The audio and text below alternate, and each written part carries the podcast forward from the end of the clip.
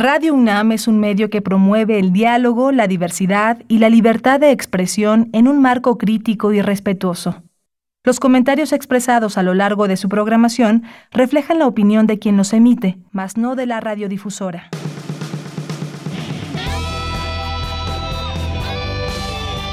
Prisma RU. Relatamos al mundo.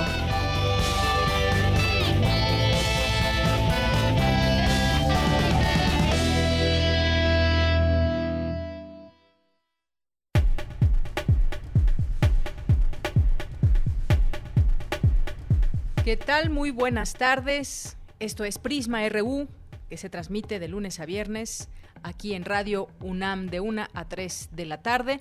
Gracias por estar presentes, por hacernos compañía en este día miércoles, que ya es 2 de septiembre del año 2020. Estamos muy contentos de recibirlos aquí en este espacio que esperamos que hagan suyo. Esperamos que también más gente se una, quienes ya nos conocen, que se queden con nosotros y que pasen la voz. Y si hay alguien por ahí nuevo que nos esté escuchando, háganse presentes en nuestras redes sociales, arroba Prisma RU en Twitter, Prisma RU en Facebook. Les saludo con mucho gusto, soy de Yanira Morán, a nombre de todos mis compañeros les deseamos un gran día y que ojalá nos acompañen a lo largo de esta emisión de dos horas, que conozcan nuestros contenidos y sean parte de ellos con sus opiniones y sus comentarios. Allá en cabina saludo a mis compañeros Daniel Olivares en la producción, a Denis Licea en la asistencia, a Socorro Montes en los controles técnicos y también a mis compañeros de continuidad. Muchísimas gracias también por estar ahí presentes y todos poniendo su grano de arena para que esta emisión y todas las transmisiones y programas de Radio UNAM estén al aire y ustedes puedan disfrutarlos. Bien, pues hoy vamos a platicar de un tema que pues es sumamente importante y es tiene que ver con la eh, desaparición de 10 subsecretarías federales. ¿Esto qué significa? Esto es como parte de la austeridad republicana que ha anunciado el presidente y que pues se pretende seguir ahorrando más dinero, más dinero público, más dinero del eh, pues de estas dependencias, de la burocracia, vaya. Pero esto qué tan positivo o negativo es, vamos a hablar de este tema con el doctor José Luis de la Cruz, que es director del Instituto para el Desarrollo Industrial y el Crecimiento Económico y es especialista en finanzas públicas y crecimiento económico. Vamos a platicar con él sobre este tema. Recuerden que si tienen preguntas, estamos aquí para recibirlas. Vamos a hablar posteriormente con eh, Gustavo Alanís Ortega, que es director ejecutivo del Centro Mexicano de Derecho Ambiental, el CEMDA, esta organización, este centro que se dedica eh, a conocer de cerca eh, todo lo que tiene que ver con el medio ambiente y que pues muchos proyectos eh, deben de estar o todos los proyectos deben estar dentro de la ley y ellos se dedican justamente a ver todo este tema y vamos a platicar sobre el tren Maya. El tren Maya que es una, un proyecto polémico en el que ya hubo una consulta previa el año pasado para ver si se construía o no el tren Maya, quiénes participaron, cómo fue esta votación y qué hay hasta el momento, porque hay organizaciones de la sociedad civil que piden a la Semarnat negar la autorización de impacto ambiental al proyecto de Tren Maya y la no criminalización de sus protestas. Así que entremos de lleno a este tema. Eh, el día de hoy, no se lo pierdan, el Tren Maya, un proyecto que eh, pues nos ha informado que es un proyecto muy importante dentro de este gobierno de Andrés Manuel López Obrador y me parece que hay que conocer, conocer qué implica eh, qué implicaciones tiene este proyecto. Así que lo haremos en un momento más con eh, nuestros compañeros allá del SEMDA. vamos a tener también en nuestra segunda hora una conversación con Mónica, Mónica Brosón. Eh, o Mónica Broson, que es escritora de literatura infantil y juvenil, y estamos desde hace algunas semanas compartiendo con ustedes la colección de literatura juvenil Hilo de Aracne, y que pues hoy vamos a tenerla a ella, nos va a platicar de su libro y pues qué mejor que hacerlo con ella, que nos cuente un poco de estas historias, de estos cuentos que nos ofrece en famosas últimas palabras. Hoy es miércoles de sustenta con Daniel Olivares, que nos va a hablar sobre eh, investigadores de la UNAM que impulsan plataforma digital para promover la cultura del bienestar físico y emocional. Y vamos a tener también dulce conciencia, vamos a tener cultura, así que no se pierda nuestro programa y háganos llegar sus mensajes. Y desde aquí, relatamos al mundo. Relatamos al mundo. Relatamos al mundo.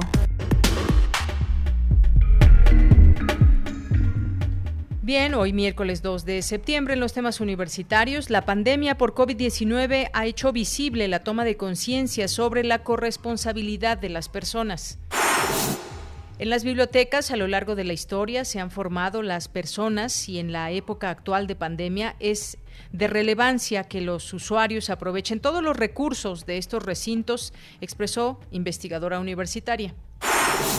Es fundamental la responsabilidad social de la abogacía para propiciar los mecanismos alternativos y lograr el cumplimiento efectivo de los contratos, aseguró experto al abordar las implicaciones de la pandemia en los mismos.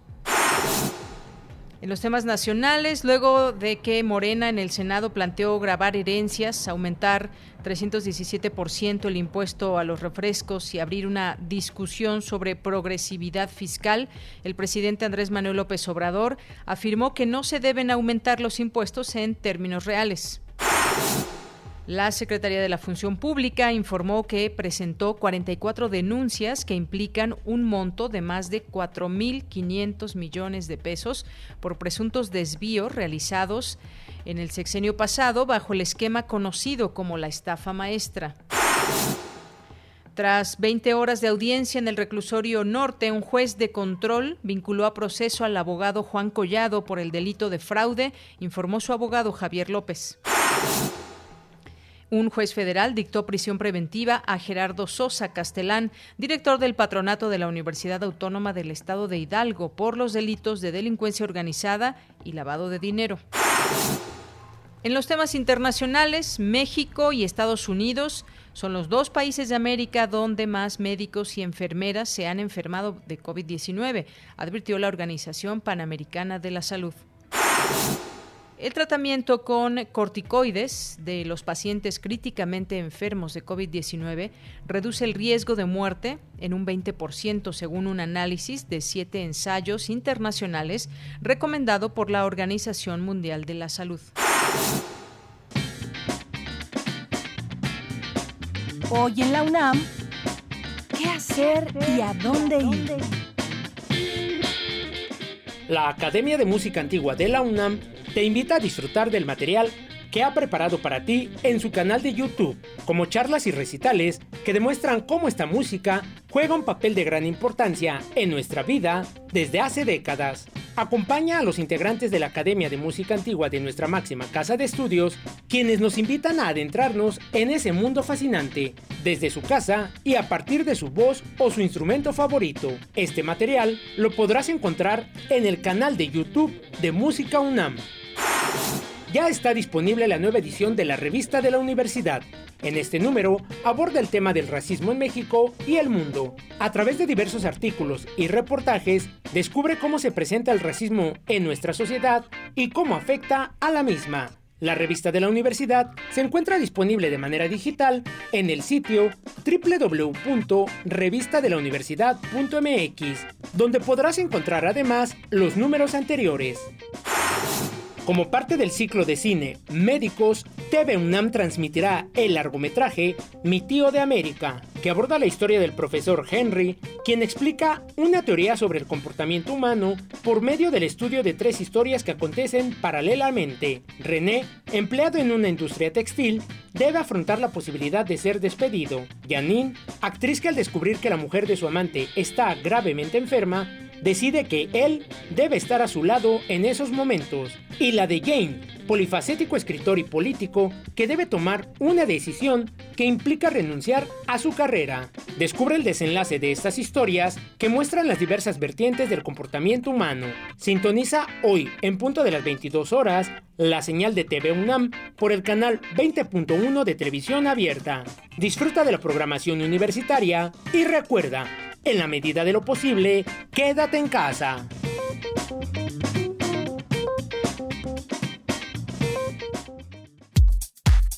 Prisma RU. Relatamos al mundo. Una con 14 minutos. Le mando muchos saludos a nuestro compañero Arturo González, ahí en los controles técnicos. Artur, muchos saludos. Y eh, les informamos, la Secretaría de Salud reportó 606.036 casos confirmados de coronavirus y 65.241 defunciones. La mayor ocupación de camas con ventilador se reporta en Nuevo León, Colima, Aguascalientes, la Ciudad de México y San Luis Potosí. Estos son los últimos números reportados ayer por la Secretaría de Salud.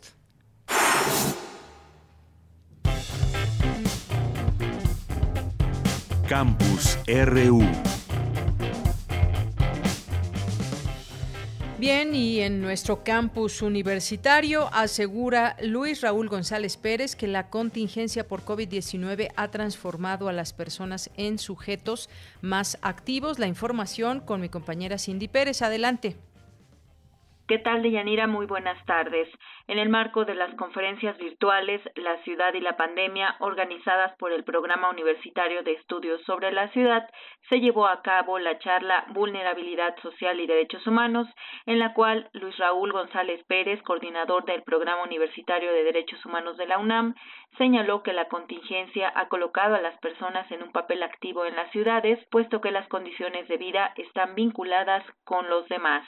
La pandemia ha marcado un nuevo giro en la mayoría de las personas rumbo a algo que va más allá de la solidaridad, que implica una toma de conciencia sobre la corresponsabilidad. Ya no solo es ayudar cuando pueda y con lo que pueda quien lo necesite. Y solo en la medida en que cada quien haga su parte y se cuide, la contingencia se podrá superar. Las autoridades en las ciudades deben estar conscientes de estas cuestiones. Esta corresponsabilidad puede ser la puerta hacia un mayor respeto y vigencia de los derechos humanos. Pero también hay que decirlo, frente a discursos polarizantes, basados en sesgos ideológicos que buscan dividir y debilitar a la sociedad, la realidad objetiva nos demuestra que la suma de voluntades y capacidades de las personas nos permitirá superar problemas tan graves como esta pandemia. Asimismo, González Pérez destacó la ambivalencia del papel de las ciudades en la pandemia, lugares de contagio y a la vez de atención al COVID. Las ciudades pasaron de ser solo el centro y entorno de convivencia de la mayoría de las personas a también un lugar de riesgo, donde las propias características de la convivencia y dinámicas urbanas propician el escenario idóneo para facilitar contagios. Aunque en contrapartida también es claro que serían las ciudades, los lugares donde podría accederse a una mejor atención médica disponible. Y llevándonos a otra lección que nos ha dejado la pandemia la necesidad de que quienes habitamos las ciudades tengamos acceso al derecho humano a la información objetiva, verificable y oportuna sobre la situación real que enfrenta las, eh, las, ciudades ante un problema, así como la pertinencia y oportunidad de la actuación de las autoridades. El punto es que esa información esté a disposición y sea accesible a las personas y en ese sentido las ciudades tendrán que revisar y replantear sus mecanismos y procesos de información y transparencia. Deyanira, de acuerdo con el último reporte, la Ciudad de México está cerca de los 100.000 casos confirmados de COVID-19. Al día de ayer, la delegación Iztapalapa reportó 124 casos más, seguida de la Gustavo Madero con 88. Hasta aquí el reporte. Muy buenas tardes. Gracias, Cindy. Muy buenas tardes. Nos vamos ahora con Cristina Godínez. En la actual pandemia es de relevancia el entorno digital y la formación de usuarios de servicios bibliotecarios. Escuchemos adelante, Cristina.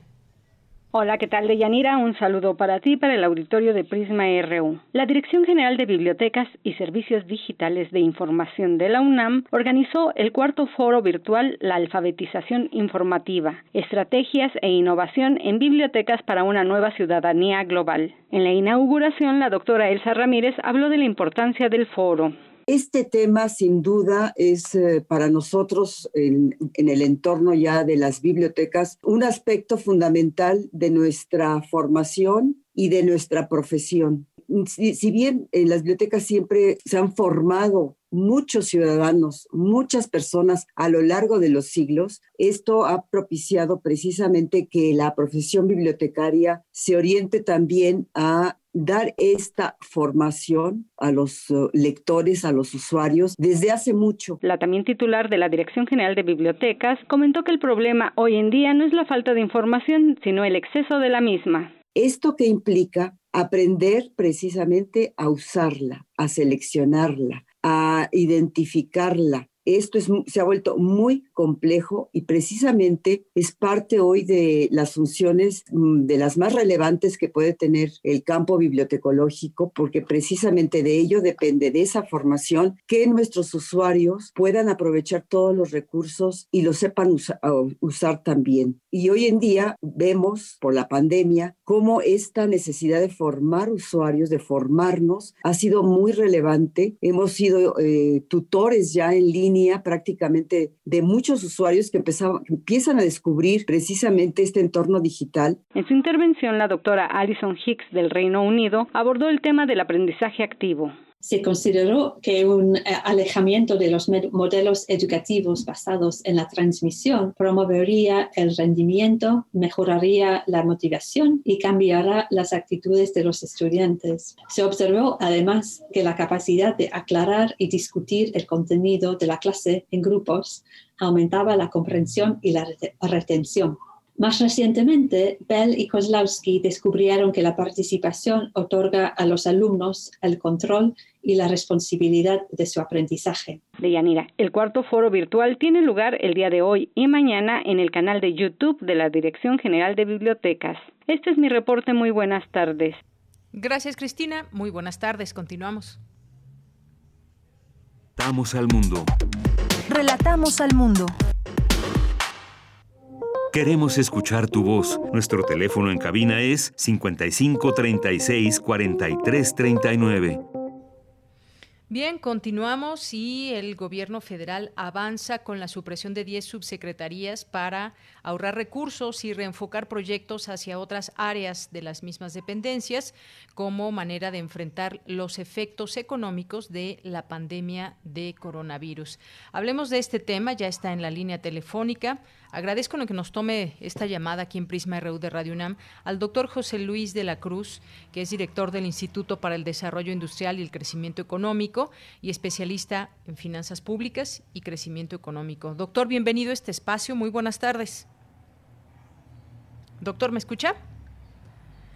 Doctor José Luis de la Cruz, está por ahí. Muy, muy buenas tardes. Gracias por la invitación. Gracias, gracias, doctor. No le escuchaba. Bueno, pues daba este preámbulo de la supresión de 10 subsecretarías eh, y bueno, pues hay varias, sería bueno mencionarlas, estas 10 muy rápidamente para que nuestro auditorio sepa de qué estamos hablando, de cuáles subsecretarías. Está la de Comunicaciones y Desarrollo Tecnológico, la que pertenece a la Secretaría de Comunicaciones y Transportes, la Subsecretaría de Planeación y Política Turística de la Sectur, la Subsecretaría de América del Norte de Relaciones Exteriores, la de Empleo y Productividad Laboral de la Secretaría del Trabajo, la Subsecretaría de Gestión para la Protección Ambiental perteneciente a la Semarnat, la de Ingresos de Hacienda, de Hacienda por supuesto, eh, la de Subsecretaría de Gobierno, que pertenecía a la Secretaría de Gobernación y la de Minería de la Secretaría de Economía. Doctor, yo le pregunto, ¿cómo podemos entender estas, eh, eh, estas desapariciones de estas subsecretarías, cada una que atendía distintos aspectos desaparecerlas, qué significa eh, que ese trabajo lo absorbe la Secretaría como tal, se puede adecuar o afecta los trabajos en marcha. Bueno, yo creo que en principio es evidente que bajo la directriz de hacer ajustes al gasto operativo, al gasto administrativo, eh, pues lo que se ha determinado es eh, reducir justamente el aparato burocrático. En principio, lo que han señalado las dependencias involucradas es que ellos estiman que las funciones desempeñadas hasta hoy por esas subsecretarías podrán ser eh, eh, ejecutadas por otras direcciones, por ejemplo en, la parte de Secretaría de Economía dicen que la dirección de Minas podrá ejecutar lo que hacía la subsecretaría y en otros casos pues por otras subsecretarías y en general también por la propia eh, titularidad de cada una de esas dependencias. Entonces, en estricto sentido, lo que esto implica es que se está planteando una reforma de eh, o un cambio en la arquitectura de la administración pública, en donde ahora lo que habrá que observar es si se tiene la eficacia para poder eh, alcanzar los resultados que cada una de estas eh, subsecretarías tenía. Así es, bueno, pues son son 10 subsecretarías y a su cargo pues cosas en lo en lo particular aunque tienen que ver obviamente con el trabajo que lleva a cabo la Secretaría, pues hay también distintas eh, maneras o áreas en las que se toman en cuenta los distintos aspectos de cada una. Eh, estas supresiones también obedecen, por lo que entendemos, a estos planes de gobierno para hacer frente a los impactos económicos, sobre todo pues de la pandemia de COVID-19 y eh, esto tendrá captación de ingresos para el Estado después de que la economía mexicana, hay que recordar este dato, tuvo un derrumbe de 18.7% a tasa interanual en el segundo trimestre del año. Eh, doctor, la razón principal de todo esto es la afectación por la pandemia, pero eh, y también sabemos que no se adquirió un préstamo, pero sí se están buscando recursos que hagan frente a la emergencia. Esto quiere decir que tiene que haber forzosamente un reordenamiento de todos los recursos públicos en este sentido? Bueno, yo creo que, y ya lo adelantaba el propio secretario de Hacienda, eh, Arturo Herrera, lo que el gobierno está estimando es que el año eh, que entra, en el 2021, se va a contar eh, con recursos limitados, ya no se tendrán los fondos ni fideicomisos de donde el gobierno dispuso en los últimos dos años de aquellos ingresos que complementaron pues la disminución de lo que se había programado, es decir, se acabaron los ahorros. Y en ese aspecto lo que el gobierno está estimando ahora es que es necesario recortar parte del presupuesto en la forma de disminuir el número de subsecretarías, pensando que con ello pues los recursos que va a presentar en su próximo presupuesto le van a alcanzar. Y aquí lo que sería deseable es que se haya realizado un análisis profundo de cómo eh, estas funciones que van a desaparecer las van a poder absorber en su ejecución el resto de subsecretarías y direcciones generales que ahora serán las encargadas en garantizar que siga funcionando eh, pues la administración pública de manera eficaz. Así es, doctor. Eh, también se suspendieron, modificaron o eliminaron una serie de programas y oficinas, a excepción de 38 planes que son prioritarios para el gobierno del presidente López Obrador. Y estamos hablando de las pensiones para adultos mayores y personas con discapacidad, los programas para niños eh, y para hijos de madres trabajadoras, las becas Benito Juárez, los programas de la Guardia Nacional, eh, trabajos del aeropuerto Felipe Ángeles y el proyecto del tren Maya. De ese proyecto hablaremos eh, más adelante en el programa, pero en este sentido, digamos que él ve estas prioridades, estas prioridades para estas, estos sectores de la población. Y bueno, esto digamos que rendirá frutos en el sentido de que pues la gente vea menos impactada su economía tras la pandemia. Bueno, yo creo que aquí hay dos elementos a diferenciar. el, primero es que evidentemente eh, eh, en 2021 se va a priorizar pues aquellos eh, proyectos, aquellas estrategias que el titular del Poder Ejecutivo, el presidente Andrés Manuel López Obrador, señaló que eran los esenciales para él, que es la parte de gasto en asistencia social y la inversión en los proyectos de infraestructura que conocemos. Eso es lo que se está garantizando va a continuar funcionando. Eh, sin embargo, y en la segunda parte de, tu pregunta, de si esto alcanza para garantizar que el bienestar de los mexicanos va a estar eh, blindado ante la recesión, me, me parece que no necesariamente. ¿Por qué? Porque al final del día el empleo es el que genera el ingreso con el que las familias eh, eh, se desempeñan, con el que pueden hacer frente a su vida diaria y esto requiere pues de inversión de inversión productiva. Entonces, en este caso, el que se priorice el gasto social y algunos proyectos de infraestructura es positivo, pero desde mi punto de vista no alcanza para enfrentar la crisis que ocurrió en el segundo semestre del año, esa caída de 18.7%, que el propio presidente de la República ha reconocido pues es la mayor desde 1932. Entonces, eh, en este aspecto, pues estos cambios presupuestales, estos cambios en la administración pública, pues un objetivo que deben de garantizar es de una rápida recuperación y que al mismo tiempo esto se traduzca en bienestar no solo para las personas que van a ser beneficiadas por los programas de asistencia social, sino también para el resto del país, porque al final del día la recesión está afectando pues prácticamente a todas las familias y empresas en México. Bien, doctor. Eh, por otra parte, eh, me gustaría también que nos recuerde algunos eh, datos importantes, porque el panorama no, no, es bueno, pero recordemos que antes de la pandemia había una situación económica mundial que ya representada en números, pues estaba afectando la economía mundial y evidentemente a nuestro a nuestro país y la la pandemia pues vino a empeorar esta situación y me gustaría preguntarle ahí, que, bueno, que nos recuerde un poco este panorama que había antes, el durante, cómo lo estamos atravesando. Y ayer en su segundo informe de gobierno el presidente se mostró un tanto optimista porque decía que vamos reactivándonos poco a poco y hablaba incluso de ya un posible crecimiento económico. ¿Qué opina de esto? Eh, bueno, yo creo que eh, eh, lo que aquí podemos observar es de que el antecedente, como bien mencionas, eh, no era el más favorable. Primero, pues estructuralmente México enfrentaba un crecimiento limitado, o sea, en los últimos 30 años el promedio de crecimiento es de 2, 2,5%, lo cual pues ya era un problema. Segundo, eh, eh, la desaceleración industrial que ya implicaba que antes de la pandemia en México se registraran 18 meses de caídas consecutivas, pues era otro aspecto que jugaba en contra y esto hoy ya se traduce en 21 meses con datos negativos. Eh, eh, dentro de la industria, pues está la situación del sector de la construcción, que también tiene eh, pues más de año y medio cayendo, eh, ahora las manufacturas. Entonces, ese contexto pues no era favorable y se tradujo para que en 2019 el país ya tuviera una tasa negativa de menos 0.3%.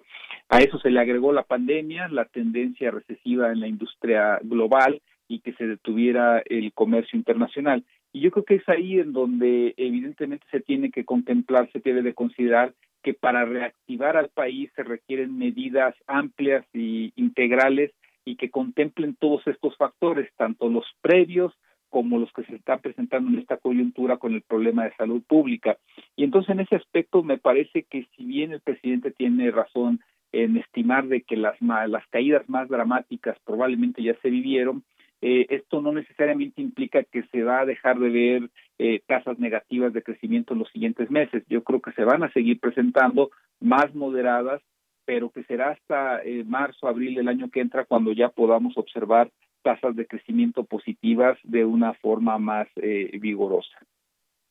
Es decir, que sí existe esa, esa posibilidad ya, digamos, en lo que resta del año o quizás hasta que empiece el 2021 y comenzará la reactivación en distintos aspectos cuando se regrese, una vez que se regrese a la normalidad o que estemos en un semáforo eh, amarillo en algunos casos y verde en otros, dado que solamente así pues podríamos estar hablando de que pues la economía desde arriba hasta abajo se vaya reactivando. Es un panorama y quizás las muchas personas que también están atentas nos han hecho llegar eh, preguntas en ese sentido, pues un balance de todo esto y al día de hoy los números pues no son nada buenos. Si, si decimos cómo ha ido en este sexenio en la economía, pues eh, tomando en cuenta la pandemia y demás, pues no son muy buenos números, pero entonces queda esa posibilidad, queda esa digamos, pues más que esperanza, esos hechos, ese panorama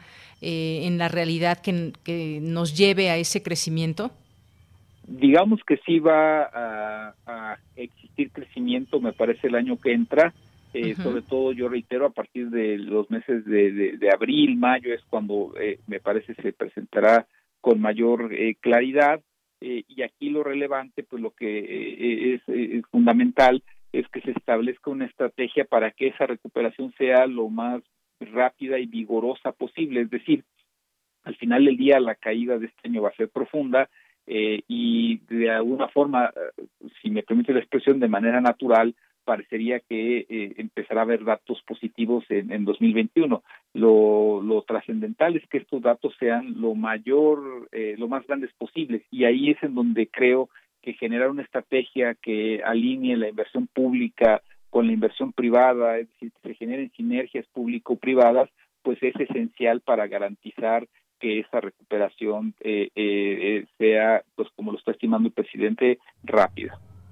Muy bien, bueno, pues son cosas que, pues conforme pase el tiempo, vamos a ir eh, viendo esa posible realidad para México en un momento en que todo se quedó en una especie de recesión, en una especie de limbo en el que no, pues es muy difícil crecer y es una situación eh, mundial que aqueja. Y vienen también distintos eh, proyectos y entre ellos, eh, entre ellos, por ejemplo, el Tren Maya, que se pretende, eh, pues también que, que, se ligue con el tema de reactivación económica, pero son cosas que ya en su momento veremos. también está por anunciarse un plan con los empresarios. Ayer se mencionó también esto, que hay buena relación con los empresarios y que se presentaría algún plan que ya tendremos oportunidad de conocer. Efectivamente, eso eh, yo creo que es fundamental, el si se puede anunciar, eh, sobre todo pareciera que los esfuerzos dirigen a generar un plan de, infraestructura que de alguna forma estaba delineado el año pasado, un plan de, infraestructura con inversión privada que se detuvo durante varios meses y que ahorita sería esencial para poder tender no solo puentes de comunicación entre el sector público y privado, sino también eh, eh, proyectos prácticos en donde la inversión sea capaz de empezar a generar eh, flujo económico en un momento en donde el país justamente lo que necesita son recursos para empezar a tener mayor crecimiento. Muy bien, bueno, pues este, seguiremos atentos a todos estos índices también y todas las cifras que derivan de los temas económicos, pero pues bueno, ya juntamos este tema con el de las subsecretarías que desaparecen y que finalmente tiene que ver con ahorro y que tiene que ver con eh, pues con esta pandemia. Eh, ¿Quién sabe si en un futuro puedan regresar estas subsecretarías? Porque ya comienzan también voces a decir que hacen falta ciertas... Eh, trámites, temas que se ven directamente con esas áreas y no precisamente con la Secretaría, pero también es algo que ya iremos viendo, doctor.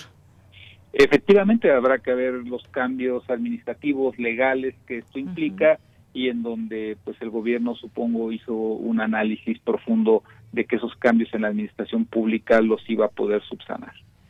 Bien, pues doctor, muchísimas gracias por estar con nosotros aquí en Prisma RU de Radio UNAM. Gracias por la invitación. Muy buenas tardes. Muy buenas tardes. Bien, pues fue el doctor José Luis de la Cruz, director del Instituto para el Desarrollo Industrial y Crecimiento Económico, especialista en finanzas públicas y crecimiento económico. Yo sé que, pues bueno, muchas personas que nos estén escuchando, que han perdido su empleo, que les han bajado su salario y muchas y tantas situaciones, o que están a punto de, de perder su eh, su negocio. Hay muchas historias, muchas, muchas, y no todas han sido historias de rescate. A no, todos, a no todas las personas se les ha dado un crédito y no todas las personas se enfrentan la misma situación. Así que, pues bueno, mantenernos atentos a estas informaciones será importante para seguir evaluando el tema de la economía en México. Continuamos. Prisma RU. Relatamos al mundo.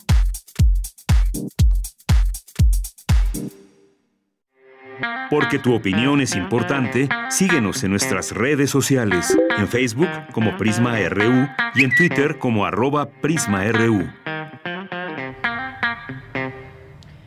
Una de la tarde con 38 minutos. Hace unos días, organizaciones y activistas solicitaron al entonces todavía secretario de Medio Ambiente y Recursos Naturales, Víctor Manuel Toledo Mansur, que la dependencia a su cargo negara la autorización de impacto ambiental al proyecto de desarrollo del tren Maya.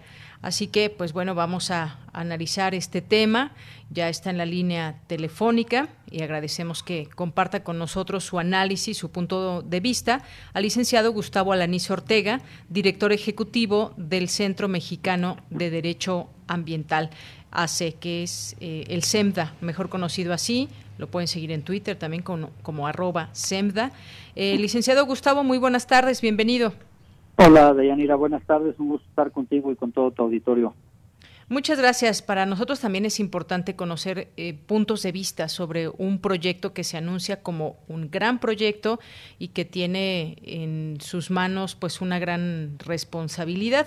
Eh, estas organizaciones y activistas, doctor, argumentaron que la manifestación de impacto ambiental eh, del tren Maya en la fase 1, Palenque y Samal, adolece de una serie de irregularidades previstas en la ley, según las cuales la autoridad debe negar esta autorización.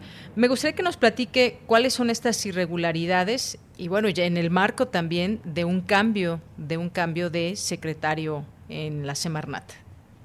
Sí, mira, yo creo que hay tres cosas que vale la pena resaltar para, para ti, para todo el auditorio lo, primero tiene que ver con eh, algunas disposiciones que están en, la ley ambiental eh, mexicana, particularmente en el artículo 35 de la conocida como la Ley General del Equilibrio Ecológico y Protección al Ambiente, eh, que tiene que ver con en qué caso se debe denegar la autorización en materia de impacto ambiental. Y básicamente, entre otras cosas, se dice que eso debe de suceder cuando se contravenga lo que está marcado, lo que está establecido en la ley, en reglamentos y en normas sociales mexicanas. En el caso concreto del tren Maya, eh, nosotros eh, argumentamos eh, con sustento, digamos, jurídico, que se contraviene con algunas disposiciones legales, justamente que tienen que ver con, con estas áreas naturales protegidas, ya que el trazo que se conoce al día de hoy va a pasar por cuatro eh, áreas naturales protegidas eh, y eh, no solo eso, no solo va a pasar por, por esas cuatro, sino que además tiene incidencia en el área de, influencia que tiene que ver con, con el proyecto y el impacto que puede tener sobre, sobre otras áreas, como puede ser el caso de la reserva ecológica que se le conoce como Cascadas de Reforma y el sitio Ramsar, que es eh, Humedales La Libertad. ¿no? Estos, por ejemplo, se omitieron de mencionar en el manifiesto de impacto ambiental. ¿no? También lo que estamos argumentando en este primer aspecto tiene que ver con que eh, no solo puede haber eh, esas omisiones, sino que se contravienen los decretos y los programas de manejo de dichas áreas naturales protegidas, ya que los proyectos que se pretenden llevar a cabo en algún lugar determinado pueden hacerse siempre y cuando justamente respeten esos decretos y esos planes eh, de manejo, como es el caso de eh, el área de protección de flora y fauna cañón del Usumacinta y eh, el área natural protegida reserva de la biosfera de los petenes. Entonces, y hay otras también, ¿no? Entonces, ese es un primer elemento. Uno segundo que pusimos sobre la mesa del entonces secretario Toledo es que hay una posibilidad de negar estos manifiestos de impacto ambiental, es decir, que no se dé la autorización respectiva, reitero, en materia de impacto ambiental, cuando se pueda generar que una o más especies eh, de plantas o de animales puedan ser declaradas como amenazadas o en peligro de extinción. Y en el caso que nos ocupa, eh, la misma, eh, el mismo manifiesto de impacto ambiental reconoce en este manifiesto que presentó Fonatur que el proyecto va, va a afectar en efecto especies de flora y fauna que se encuentran en alguna de estas categorías, repito, de riesgo, ¿no? amenazadas o en peligro de extinción, eh, y entre ellos podemos mencionar a, mamíferos como el mono aviador, el puma, el ocelote, ¿no? Eh, etcétera, ¿no? Entonces, este es un, segundo elemento, ¿no? Eh, mencionando particularmente el al jaguar, ¿no? Eh, que es una, digamos, una especie muy eh, reconocida eh, en México, ¿no? Y que también está en peligro de extinción, ¿no? Y un tercer elemento que estamos poniendo también, repito, con sustento legal, es que se establece también en la ley que cuando haya falsedad en información proporcionada por el promovente, en este caso Fonatur, eh, respecto de los impactos ambientales de la obra, pues también se debe de negar el proyecto. Y aquí eh, básicamente lo que estamos señalando es que eh, eh, únicamente otorgó a Semarnat y a las comunidades información específica que tiene que ver con la rehabilitación y construcción de las vías férreas para el tren, pero no se mencionó que el proyecto va a implicar todo un digamos, todo un reordenamiento territorial que van a construir polos de desarrollo eh, y otras obras eh, asociadas y complementarias y los cuales obviamente pues van a tener un impacto eh, no solo negativo sino directo sobre los ecosistemas, la biodiversidad y cómo se mueven las comunidades en la región. Entonces, básicamente, eh, de Yanira, esto es lo que estamos solicitando y en base a, a esta ley y a estos artículos. Claro. Lo que más preocupa eh, en este sentido de estas organizaciones es justamente pues el tema ambiental. Eh, ¿Cuál es la relación Tren Maya y medio ambiente o incluso áreas naturales protegidas? Eh, ya usted nos daba cuenta de algunos. Está también una reserva ecológica, hay humedales en todo esto, pero sobre todo también hay estudios eh, o esto del impacto ambiental, la famosa, la famosa mía, por ejemplo, que todos los proyectos eh, deben de tener, sobre todo cuando pues se van a instalar en áreas donde, donde hay flora y fauna que se puede comprometer en este, en este sentido. Y pues lo están haciendo ahora ustedes visible. Yo le preguntaría también sobre este tema. En su momento hubo una consulta también plagada de muchas dudas y muchas preguntas en todo esto, pero se habló en su momento de un consenso generalizado eh, por parte de, bueno, quien dio esta información fue Adelfo Regino, director del Instituto Nacional de Pueblos Indígenas, y hablaba de eh, haberse realizado asambleas regionales, eh, en distintos momentos para finalmente dar este resultado, digamos, positivo al, proyecto. La consulta entre las etnias originarias, Maya, Chol, Tzotzil, Setzal, asentadas principalmente en los estados de Chiapas y Tabasco, eh, la hizo el gobierno debido a esa polémica justamente suscitada por, por esta obra y la infraestructura que pretende en estas zonas y que justamente distintos activistas y organizaciones han cuestionado por sus potenciales perjuicios desde ese punto de vista. Que tenemos, digamos, estos dos puntos de vista, cómo congeniar en ellos o cómo, cómo es que puede salir una propuesta se puede sacar una propuesta que, eh, que convenga a todos, a las comunidades, al medio ambiente, o no, le preguntaría. Bueno, yo creo que, eh, como bien pudiste ver de lo que les mencioné hace un momento, eh, justamente parte del problema que hay es que no se dio la información en su integralidad, ¿no? En su conjunto, sino que fue parcial, ¿no? Y se dijo algunas cosas, pero no no se dijo todo, ¿no? Entonces, eh, como decía yo, pues, se, omiten los, los polos de desarrollo, se, se omite cierta información que la gente no tiene en conocimiento y en consecuencia la consulta adolece, digamos, de omisión en función de que no está presentando a cabalidad la información que debería tener la gente para efectos de pronunciarse eh, de manera correcta, porque no tienen eh, todo el, panorama a su alcance y en consecuencia se pronuncian o se pueden pronunciar sobre una parte, ¿no? De manera parcial, pero no sobre todo. Entonces nos parece que aquí lo que no puede haber es eh, ocultamiento, ¿no? Lo que no puede haber es falta de información porque si no es inducir eh, la votación o la decisión en un sentido que no está debidamente sustentado o debidamente informado. Eh, en segundo lugar, eh, hay que hacer notar que se llevó a cabo una consulta de acuerdo a lo que establece eh, la Ley General del Equilibrio Ecológico y la Protección al Ambiente, que es una consulta en materia de impacto ambiental, y también se llevó a cabo una reunión pública de información. Tercero, eh, las consultas, eh, digamos, directamente enfocadas o dirigidas a, los pueblos y a las comunidades indígenas, tienen que cumplir con ciertas características, tienen que cumplir con ciertos requisitos.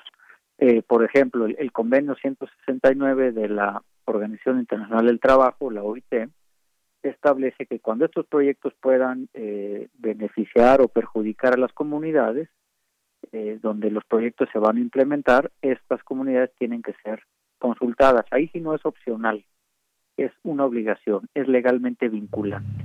Y establece que estas consultas tienen que ser, eh, digamos, eh, hechas o realizadas de una manera que les permita manifestarse de manera previa, libre, informada y culturalmente adecuado.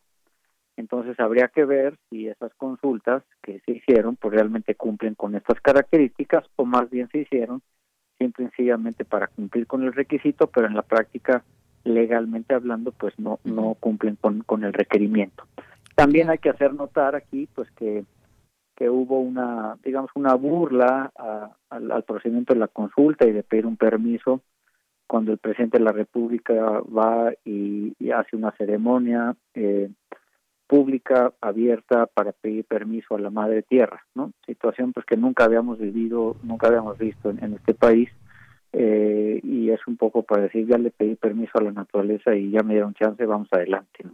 Pues me parece que hay que tomar con más seriedad eh, y con más rigurosidad estos temas que tienen que ver con las consultas para efectos de que esa consulta, ya sea social o ambiental, se conviertan en el mejor aliado para que los proyectos puedan ir adelante. Bien, eh, sí, justamente me parece que la información debe ser vital en todo esto, vital y clara, transparente, toda esta información que eh, por dónde pasaría este tren, que ya se tiene, vaya esa información. Eh, también en su momento se dijo que 84 municipios, habitantes de 84 municipios de los estados de Yucatán, Campeche, Tabasco, Quintana Roo y Chiapas, por donde pasaría el futuro, el futuro tren, votaron también a favor de la obra. Eh, y por otra parte, también, pues estas distintas áreas, ¿qué pasará con, con, ellas? Porque eh, algo que se ha dicho, digamos, dentro de las justificaciones del gobierno para este proyecto es de, pues que se, no solamente son las vías propias de este, de este tren, sino que también hay otro tipo de construcciones aledañas, hay, pues, digamos, las estaciones que implican una construcción, eh, que implican también pues un mínimo de construcciones aledañas, porque pues esto será un sitio turístico, digamos, por donde pasen eh, pase este tren y las estaciones hacia donde llegue. Esto se tiene también ya o no la información de qué tan extensa van a ser estas construcciones en las distintas estaciones del tren. No necesariamente, no necesariamente, y por eso eh, comentaba yo en una de mis intervenciones anteriores el hecho de que este tipo de, de proyectos, cuando se someten al procedimiento de impacto ambiental, lo que tienen que hacer es que tienen que manifestarle a la Secretaría cuáles son las obras que están, digamos, asociadas al proyecto, ¿no? Entonces, por ejemplo, si tú vas a hacer eh, un muelle eh, en Cozumel, pues tienes que decir que vas a hacer una instalación portuaria, tienes que decir que va a haber un camino de acceso, eh, tienes que decir que va a haber un estacionamiento y además pues que va a haber hoteles y centros comerciales, etcétera. Entonces, todo ese tipo de información tiene que ser parte de lo que tienes que proporcionarle a la Secretaría para evaluar el para evaluar no solo el proyecto en su conjunto, sino evaluar esos proyectos asociados para ver la compatibilidad que puede haber entre el proyecto, los proyectos asociados y los distintos instrumentos que son aplicables. Llámese el, manifiesto de impacto ambiental, llámese el uso del suelo, el ordenamiento ecológico del territorio, etcétera, ¿no? Entonces nos parece que aquí es bien importante que haya toda la, claridad y la transparencia de presentar la información eh, en su conjunto, ¿no? En su integralidad para efectos de poder garantizar que en efecto eh, todo lo que se pretende hacer va a ser evaluado y se conozcan los impactos, eh, digamos, sinérgicos y acumulativos. Porque si tú segmentas, ¿no? si tú lo pones por etapas, entonces evita dar a conocer cuáles son los impactos del proyecto en su conjunto. Y eso es lo que la ley ambiental solicita, que el proyecto sea en su conjunto para conocer las implicaciones del proyecto en su integralidad. Bien, eh, sí, justamente porque no solamente decía son es la construcción de las vías férreas, sino que este proyecto implicaría un reordenamiento territorial o la construcción de distintos polos de desarrollo, varias obras asociadas y, complementarias. Ahora bien, eh, ¿qué hay o qué, qué les dice a ustedes también dentro del SEMDA de la reactivación económica en las zonas por donde pasaría este tren?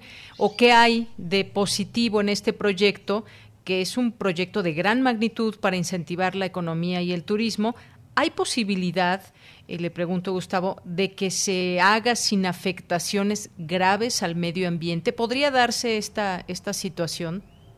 Mira, varias cosas que hay que comentar. La primera es que lo que nosotros siempre hemos dicho es que estamos a favor del crecimiento y del desarrollo, de la inversión y de la creación de empleos en México, y más ahora, porque se necesitan eh, y en cantidades importantes. Eh, lo que no se vale es eh, que todo esto pueda suceder destruyendo a la naturaleza o violando los derechos humanos de las personas, ¿no? O este, yendo en contra de, la ley, ¿no? Es decir, tiene que haber legalidad y Estado de Derecho en materia ambiental.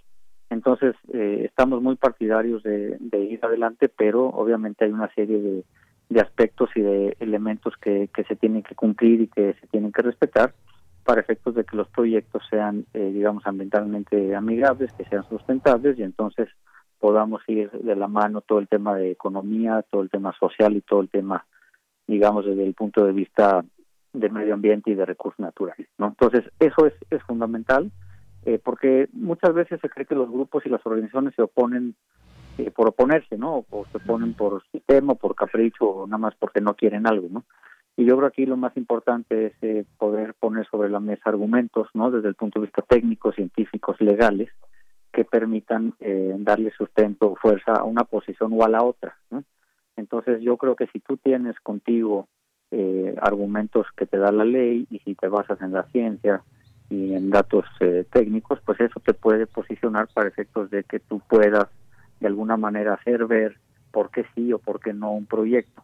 Y entonces esto pues también, tanto para el promovente como para los que están en contra, pues también o los debilita o los fortalece en su posición, pero también diría yo que su nombre, su reputación y su credibilidad se podrá poner en juego porque podríamos eh, estar diciendo si no lo hacen así y para hablarlo coloquialmente pues que estamos en presencia de unos fanfarrones, ¿no? Que, que simplemente se dedican a tirar la piedra y que luego se esconden. Bien, y bueno, pues eh, lo cierto es que ahora tendrán todas estas organizaciones que plantear de nuevo estas inquietudes o buscar los caminos para hablar de este tema y se tomen en cuenta estas peticiones una vez que se ha ya nombrado formalmente quién estará al frente, que ya se dio un nombre, pero bueno, tiene que tomar la protesta y tiene que eh, asumir como tal el cargo y retomar todos los pendientes que, que se dejan y entre ellos este muy importante que sigue siendo el tren Maya. Sí, ya, ya se hizo el cambio de estafeta esta mañana en presencia del presidente de la República y el ex secretario Toledo y, la nueva secretaria Albores. Eh, María Luisa Albores.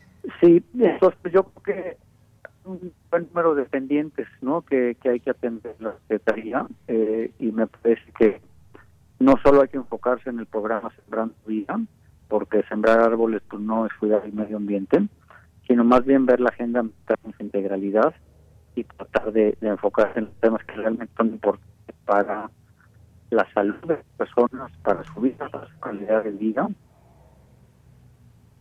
Sí, bueno, ahí ya le dejamos de escuchar un poquito, como que la calidad de la llamada no fue muy buena en esto último. Ahí ya le escuchamos de nuevo. Sí, no, decía yo que pues eh, lo importante aquí es que, que realmente se haga un trabajo para preservar el capital natural de, de México, porque al final del día pues todos dependemos de eso, ¿no? Entonces si queremos un, una buena economía, ¿no? Eh, pues necesitamos tener buenos recursos naturales, ¿no? Entonces todos dependemos día a día de la naturaleza, entonces hay que hacer lo máximo posible para cuidar, conservar y utilizarla de manera sustentable y sostenible. Claro. Y bueno, pues ya, ya tendremos oportunidad en su momento de, de, platicar para ver cómo se dan estos canales, cómo se abre esa comunicación con la nueva titular de Medio Ambiente y Recursos Naturales, que pues el propio presidente López Obrador aludió pues eh, todos los eh, parabienes y el, la ficha curricular de, de María Luisa Albores en torno a todo esto y pues ya veremos cómo lo toma en sus manos, eh, conociendo todo este tema también indígena, que es importante. Sí, complejo, ¿eh? la verdad es que es una tarea compleja y pues ahí vamos a ver si realmente hay interés en los temas ambientales o es nada más una situación desde el punto de vista político, ¿no? Pero ya lo platicaremos eh, de Yanira contigo y el auditorio un poco más adelante conforme se vayan dando las cosas. Por supuesto, licenciado Gustavo, por lo pronto, muchas gracias por estar con nosotros.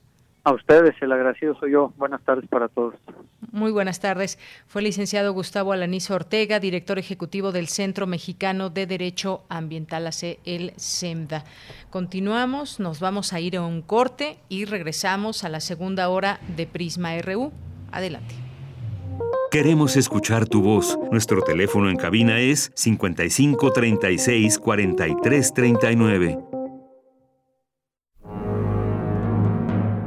2020. 100 años del nacimiento de Ray Bradbury. Apasionado por la escritura y la lectura, desde muy joven acudía a las bibliotecas para pasar sus ratos libres, leyendo cualquier tipo de libros y ejercitando la escritura. Si, si hoy alguien quisiera entrarle a, Ray Bradbury desde cero, yo mi recomendación es así a ciegas que le entren por Crónicas Marcianas. Lectores jóvenes y lectores eh, mayores, que creo, creo que es el libro por donde hay que, que atorarle a, al tío Rey, como, como le estuvimos, como le, le llamamos cariñosamente durante este homenaje. Bernardo Fernández Beff, escritor. Ray Bradbury. 96.1 FM, 860 AM, Radio UNAM. Experiencia sonora.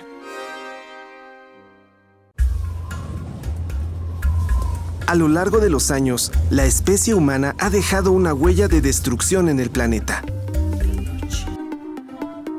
Estamos muy cerca del punto de no retorno. Este es el momento de realizar nuestro cambio de conciencia. Habitare, Agenda Ambiental Inaplazable. Te invitamos a escuchar las labores que hacen nuestras científicas y científicos para tratar de salvar nuestra casa. Y las recomendaciones para que desde tu trinchera ayudes a cuidar el ambiente. Todos los lunes a las 16 horas, por el 96.1 de FM. Radio UNAM, Experiencia Sonora.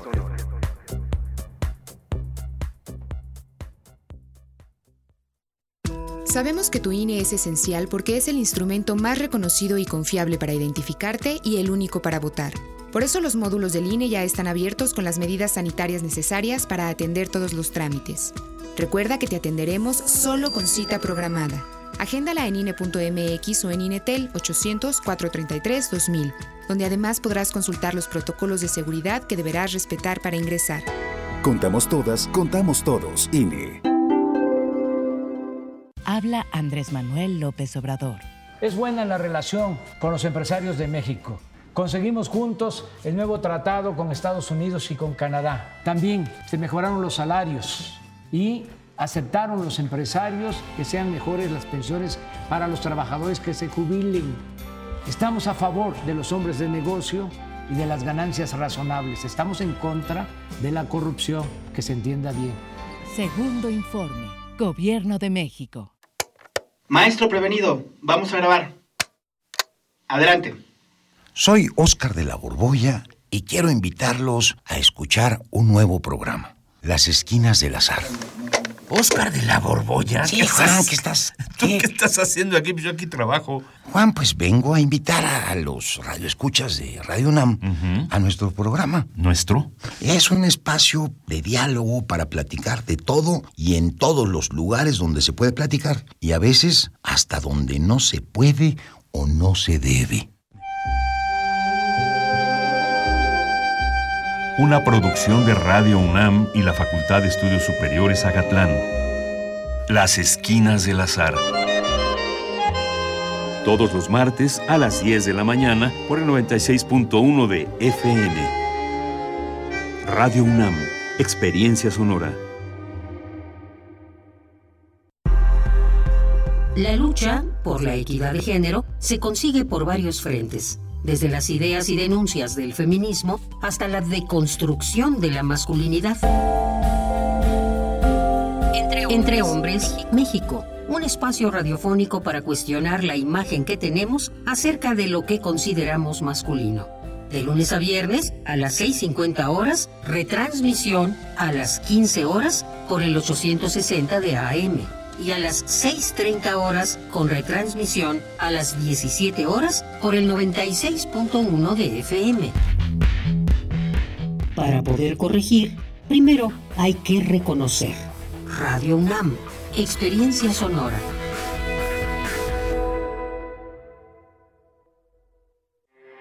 Porque tu opinión es importante, síguenos en nuestras redes sociales, en Facebook como Prisma RU y en Twitter como arroba PrismaRU.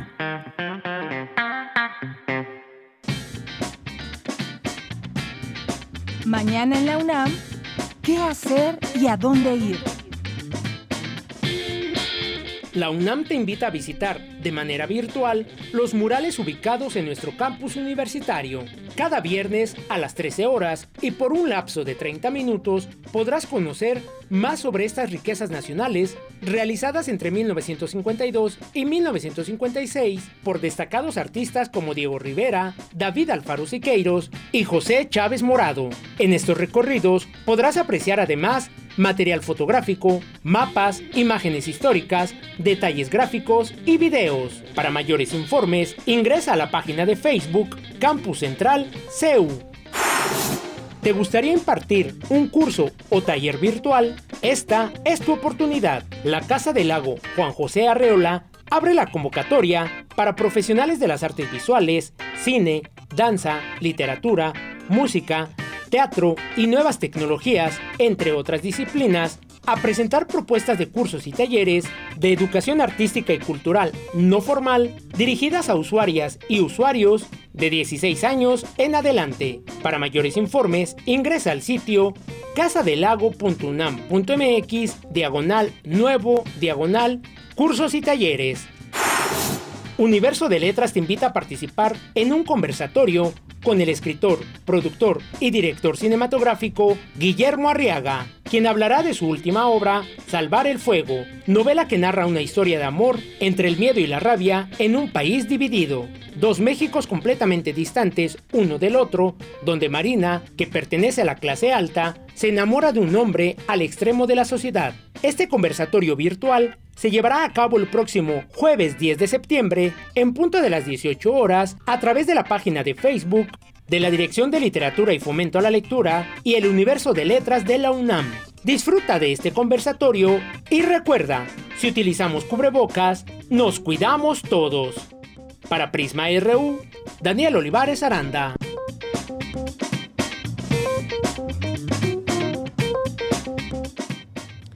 Bien, estamos de regreso aquí en Prisma RU en esta segunda hora. Sean todos ustedes bienvenidos. Quien acaba de encender su radio, sean bienvenidos. Quédense con nosotros de aquí a las 3 de la tarde.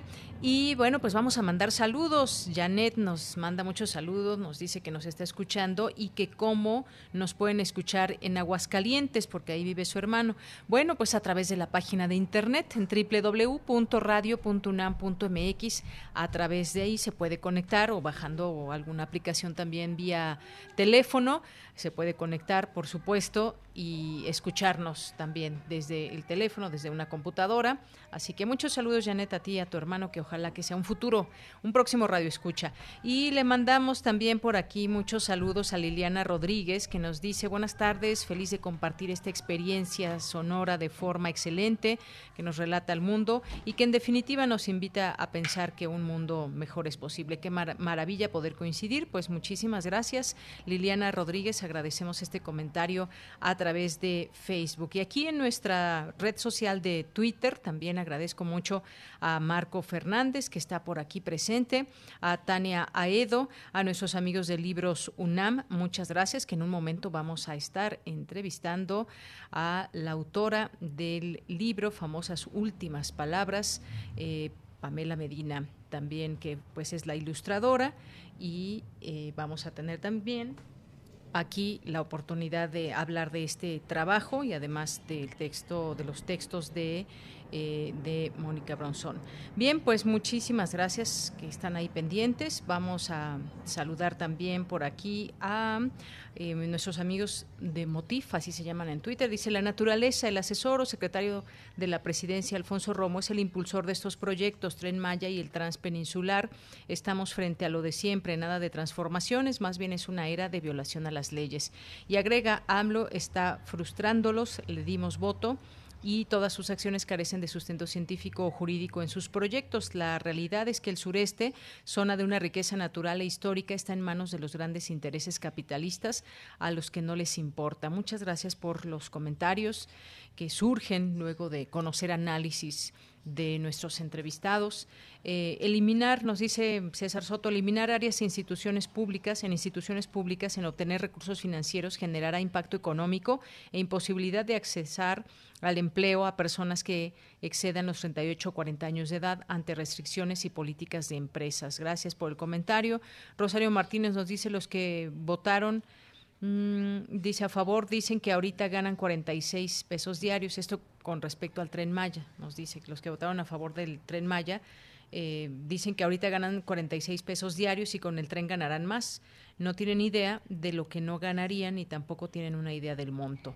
Gracias, Rosario. Martelena Valencia, buenas tardes. ¿Podrían repetir sobre la conferencia de Luis Raúl González Pérez? Me interesa escuchar completa la información. Bueno, pues con esa nota abrimos el día de hoy eh, así que, pues bueno, ya estará en unas horas ya en, en nuestro podcast el programa si gustas, Martelena, te lo enviamos y te decimos en qué minuto está para que puedas escuchar de nueva cuenta esta información. Gracias. Rosario Martínez también nos dice, si gustan, también pueden ver el reportaje que sacó el de Rompeviento. Muchas gracias, gracias Rosario, que también nos dice que las comunidades van a perder mucho, no nos negamos al desarrollo, pero no se vale que mientan, hay que tomar en cuenta que el tren Maya, que solo es de nombre, no lo va a administrar el gobierno, sino una empresa privada y es ahí donde se ven afectados sus intereses Gracias. Miguel Ángel Gemirán nos manda saludos.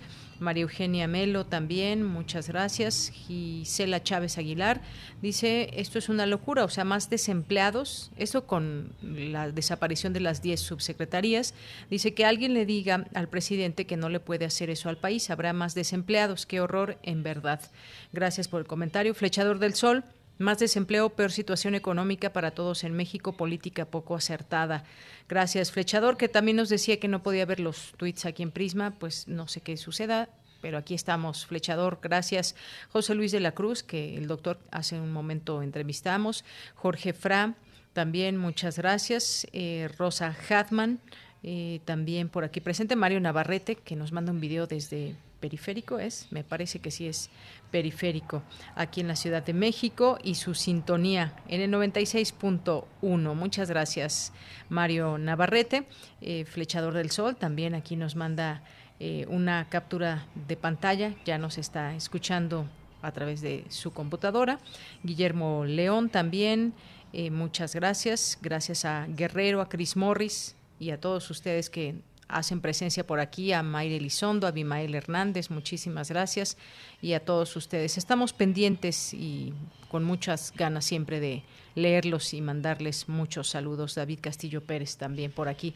Pues vámonos a la, a la información. Nos vamos ahora con mi compañera Virginia Sánchez. En el Instituto de Investigaciones Jurídicas se analizan las implicaciones de la pandemia en los contratos. Cuéntanos, Vicky, muy buenas tardes. Hola, ¿qué tal, Bella? Te saludo con mucho gusto a ti y al auditorio de Prisma RU. Así es, pues al abordar la situación de los contratos previos a la pandemia, un ejemplo de ellos es los arrendatarios que tanto problema e inquietud nos ha generado a quienes rentamos. y pues lo que se debe confeccionar a partir de esta nueva experiencia. Es importante destacar la responsabilidad social de la abogacía como un motor de cambio para ayudar a generar una paz social y así encontrar convenios, mediaciones o incluso arbitrajes en aquellos casos donde se dificulte el acceso debido a las actuaciones del Poder Judicial. Así lo señaló Alfonso Pérez Cuellar, presidente del Consejo General de la Abogacía Mexicana, durante el seminario El COVID-19 y sus implicaciones en los contratos, donde también hizo un llamado sobre el acuerdo que debería tener la abogacía organizada, los colegios y la sociedad en su conjunto para propiciar, dijo, los mecanismos alternativos de solución de controversias y lograr el cumplimiento efectivo de los contratos y con ello también la reactivación económica. Escuchémoslo tenemos también que encontrar estos mecanismos, pues a partir de muchas reglas que tenemos en el derecho y que sobre todo creo que será esta fórmula también para encontrar una aportación desde nuestro ámbito para la reactivación económica. Como ustedes saben, el Banco Mundial reporta eh, como un indicador el cumplimiento de los contratos como uno de estos factores que permiten saber la confianza o el nivel de riesgo que tiene un país. Creo que en esa medida también podremos aportar mucho a salir de esta segunda emergencia que va acompañando a la sanitaria y que es la económica. En el caso de los arrendamientos en el Código Civil de la Ciudad de México, dijo, existen reglas básicas para un caso fortuito o fuerza mayor. En este caso, la pandemia está clasificada dentro de esto de fuerza mayor. Y bueno, pues estas reglas, dijo, obedecen principalmente, por un lado, al impedimento total de parte del arrendatario de usar la cosa arrendada y aquí se establece la posibilidad de que se cancele o se pida que no se cobre el pago del arrendamiento mientras dure esta situación. Y por otro lado, es cuando se impide parcialmente el uso de la cosa arrendada. En cuanto a la situación de los nuevos contratos a elaborar a partir de la pandemia, esto es algo de lo que señaló al respecto. Escuchemos. Por un lado, creo que también tenemos que analizar mecanismos como las notificaciones por medios digitales. Estaremos viendo cómo los contratos buscarán otro tipo de soluciones para poder generar con mayor facilidad el cumplimiento de estos. Y también estamos viendo en México, ante la diferencia grande que puede haber en distintas jurisdicciones locales, es decir, de los distintos estados que conforman a la República, vemos cómo algunas jurisdicciones han logrado el juicio en línea en forma mucho más efectiva y en otros casos, muchas veces por falta de presupuesto, no se ha podido generar totalmente este juicio en línea y por lo tanto ha sido muy lenta la forma en que se han desarrollado los juicios, además del rezago que históricamente han tenido. Por lo tanto, el establecimiento de una cláusula arbitral o de múltiples jurisdicciones que puedan optarse por las partes es algo que ya estamos viendo justamente buscando aquellas jurisdicciones que tengan un mayor avance y que puedan propiciar de alguna forma mecanismos de solución mucho más rápidos. Por lo que precisó deben comenzarse a contemplar con mucha más intensidad todos los medios alternativos de solución de controversias en los contratos, así como cuidar y atender situaciones de redundancia en la solución de estos. Es decir, a que no solamente se debe colocar esta nueva modalidad de mecanismos alternativos de solución con medios electrónicos, sino también mantener las fórmulas tradicionales, las analógicas, y así avanzar en ambas rutas para la solución de controversias. De ella, este es mi reporte. Vicky, pues muchísimas gracias por esta información. Ya en algunos momentos algunas personas del auditorio nos han manifestado estas preguntas en torno a qué pasa con los arrendamientos en, eh, en tiempos de COVID-19 y pues sobre todo pensemos en aquellas personas que perdieron un empleo y se encontraban arrendando la casa, el espacio donde habitan y cómo pueden resolverlo. Y pues bueno, también los nuevos contratos y todos estos detalles que nos das. Muchísimas gracias, Vicky. Gracias a ti, Bella. Muy buenas tardes. Muy buenas tardes. Bien, continuamos, son las 2 con 17 minutos. Vamos a irnos a la sección de sustenta. Investigadores de la UNAM impulsan plataforma digital para promover la cultura del bienestar físico y emocional. Vamos a escuchar esta sección de mi compañero Daniel Olivares.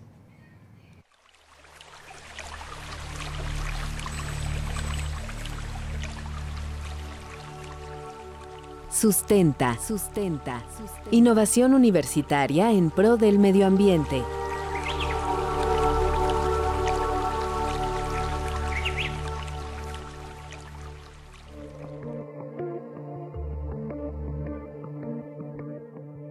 La obesidad es un problema de salud pública que afecta a millones de personas en nuestro país. Según la encuesta nacional de salud y nutrición del año 2018, presentada por el INEGI y la Secretaría de Salud, en México, 75% de adultos viven con sobrepeso y obesidad. Por su parte, el Fondo de las Naciones Unidas para la Infancia, UNICEF, declaró en el año 2018 que México lidera el primer puesto como el país con mayor obesidad infantil del mundo y el segundo entre adultos. 7 de cada 10 personas padece sobrepeso y obesidad. 3 de cada 10 niños y 4 de cada 10 adolescentes tienen este padecimiento. La crisis sanitaria por el nuevo coronavirus SARS-CoV-2 llevó a los gobiernos de todo el mundo a tomar medidas como el confinamiento y el distanciamiento social con la finalidad de reducir el número de contagios. En México, las clases presenciales en todos los niveles de educación se interrumpieron de manera escalonada a finales del mes de marzo. El cierre de escuelas ha afectado los hábitos alimenticios de los niños y jóvenes, provocando la falta de ejercicio físico, de actividades sociales y recreativas. Para hablar de este tema, entrevistamos a la doctora Georgina Cárdenas López, directora del Laboratorio de Ciberpsicología de la Facultad de Psicología de la UNAM. Doctora Georgina Cárdenas, muchas gracias por tomar la llamada para este espacio de sustenta. Para comenzar, Quisiera que nos hablara acerca del impacto que ha tenido en los niños y niñas de nuestro país la interrupción de clases en los distintos niveles educativos. Adelante. Las consecuencias y los efectos de este confinamiento pues han sido muy importantes debido al cierre educativo eh, obligatorio por la pandemia, pues eso ha provocado y producido que básicamente haya menos actividad física, que la alimentación se está centrando también mucho en comida chatarra y bebidas no lácteas azucaradas, además conociendo que tenemos uno de los primeros lugares en el mundo precisamente en términos de obesidad infantil. Hay una investigación muy interesante que hicieron en la Universidad de Milán en donde aumenta precisamente el número de, de horas frente a pantalla, ha reducido la actividad física, han aumentado el sueño y por supuesto pues hay muchos eh, síntomas de, ansiedad y depresión que básicamente pues la ansiedad este provoca una ingesta exacerbada de eh, como usualmente eh, comemos. Desde hace dos años, la doctora Georgina Cárdenas López y su equipo de trabajo diseñaron la plataforma digital 123 por mi salud, que busca difundir de manera atractiva información sobre una alimentación adecuada de modo interactivo y divertido para niños y adolescentes. Eh, la Facultad de Psicología y la UNAM consideró importante entregar un programa precisamente para control de sobrepeso y obesidad de manera remota de tal suerte que con el apoyo de la Fundación Gonzalo Río Arronte hemos este, desarrollado la plataforma de Internet que se llama 123 por mí, que es un recurso en línea de acceso y descargas libres que va dirigido a niños y niñas de 8 a 12 años, pero de manera muy importante quiero enfatizar que también dirigido a sus padres y a sus maestros en donde ellos también pueden acceder a tener información muy importante sobre el problema de la obesidad y los hábitos que deben de desarrollar en familia para poder prevenirlo.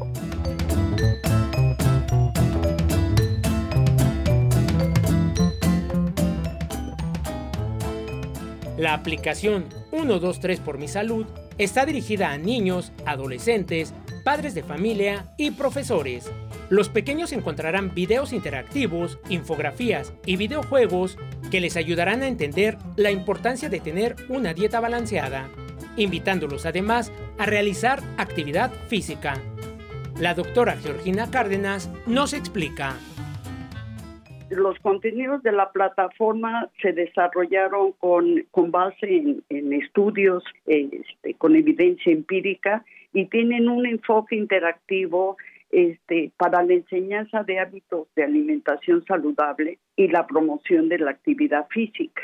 De tal suerte que eh, tratamos dar esta información con videojuegos educativos que alientan a los niños y niñas a explorar las posibilidades y los límites para el control de peso y les da también un entretenimiento que puede ser una fuente de información muy divertida para que ellos puedan mantener precisamente su salud en estos aspectos. Todos hemos escuchado que hacer actividad física es importante en nuestra vida diaria.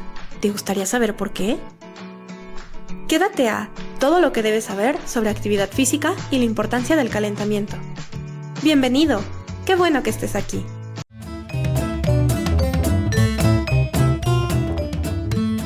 A través de infografías, audios y videos, los padres de familia encontrarán información respecto a la alimentación de sus hijos. Por ejemplo, se explica de manera interactiva el plato del buen comer, que ayuda a elegir los alimentos más adecuados para mantener una sana alimentación.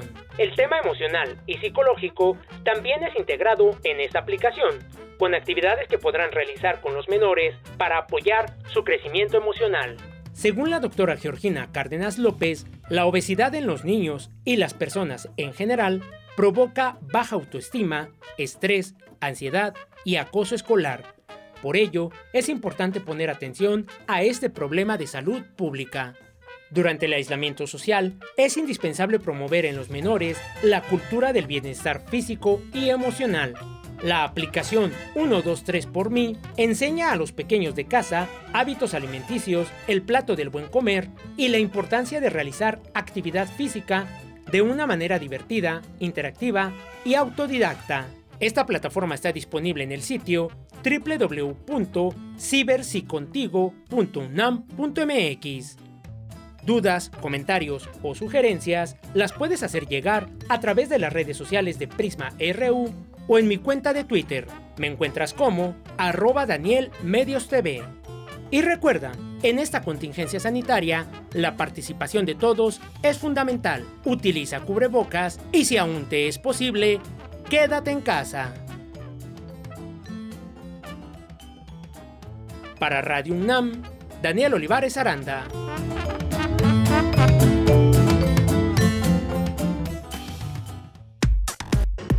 Relatamos al mundo. Relatamos al mundo.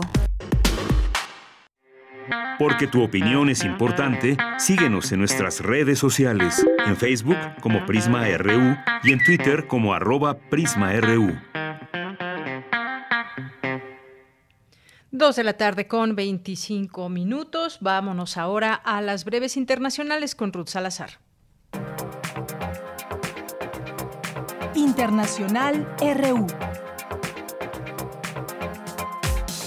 Debido a los efectos de la pandemia de coronavirus, Brasil entró en recesión. En el segundo trimestre de 2020, la mayor economía de América Latina reportó una contracción de 9.7% respecto al primer trimestre del año, cuando cayó 2.5% el gobierno del presidente Donald Trump emitió una orden que suspende el desalojo de ciertos inquilinos hasta el final de 2020, para evitar así la propagación del nuevo coronavirus ante la pérdida de empleo de millones de estadounidenses que no pueden afrontar los pagos de alquiler y corren el riesgo de quedar en la calle. El juicio por los atentados de enero de 2015 contra el semanario satírico Charlie Hebdo y un supermercado de productos kosher que marcaron el inicio de una serie de ataques terroristas en Francia comenzó esta semana en París. Un total de 14 personas están siendo acusadas por haber brindado apoyo logístico a los tres autores materiales de los ataques.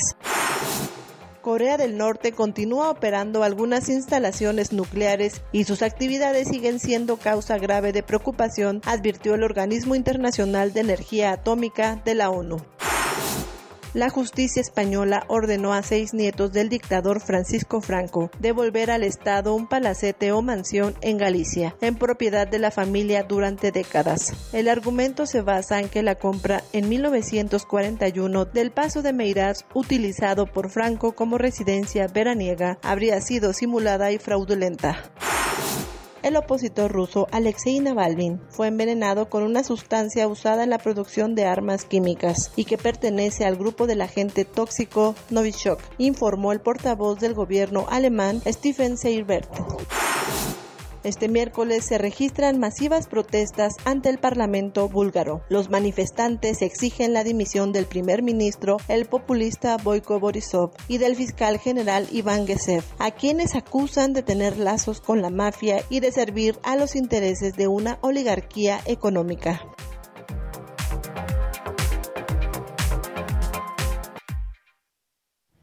Bien, continuamos, son las 2 de la tarde con 28 minutos y bueno, pues nos vamos ahora a platicar de esta colección de hilo de aracne que pues bueno, hemos estado invitándoles a todos ustedes a que lean los libros que forman parte de esta colección y hoy ya nos acompaña, ya está en la línea telefónica Mónica Brosón, que, o Broson, perdóname, Mónica, escritora de literatura infantil y juvenil. ¿Cómo estás, Mónica? Muy bien, Deyanira, con mucho gusto de estar aquí esta tarde platicando contigo y con nuestros radioescuchas de Radio UNAM.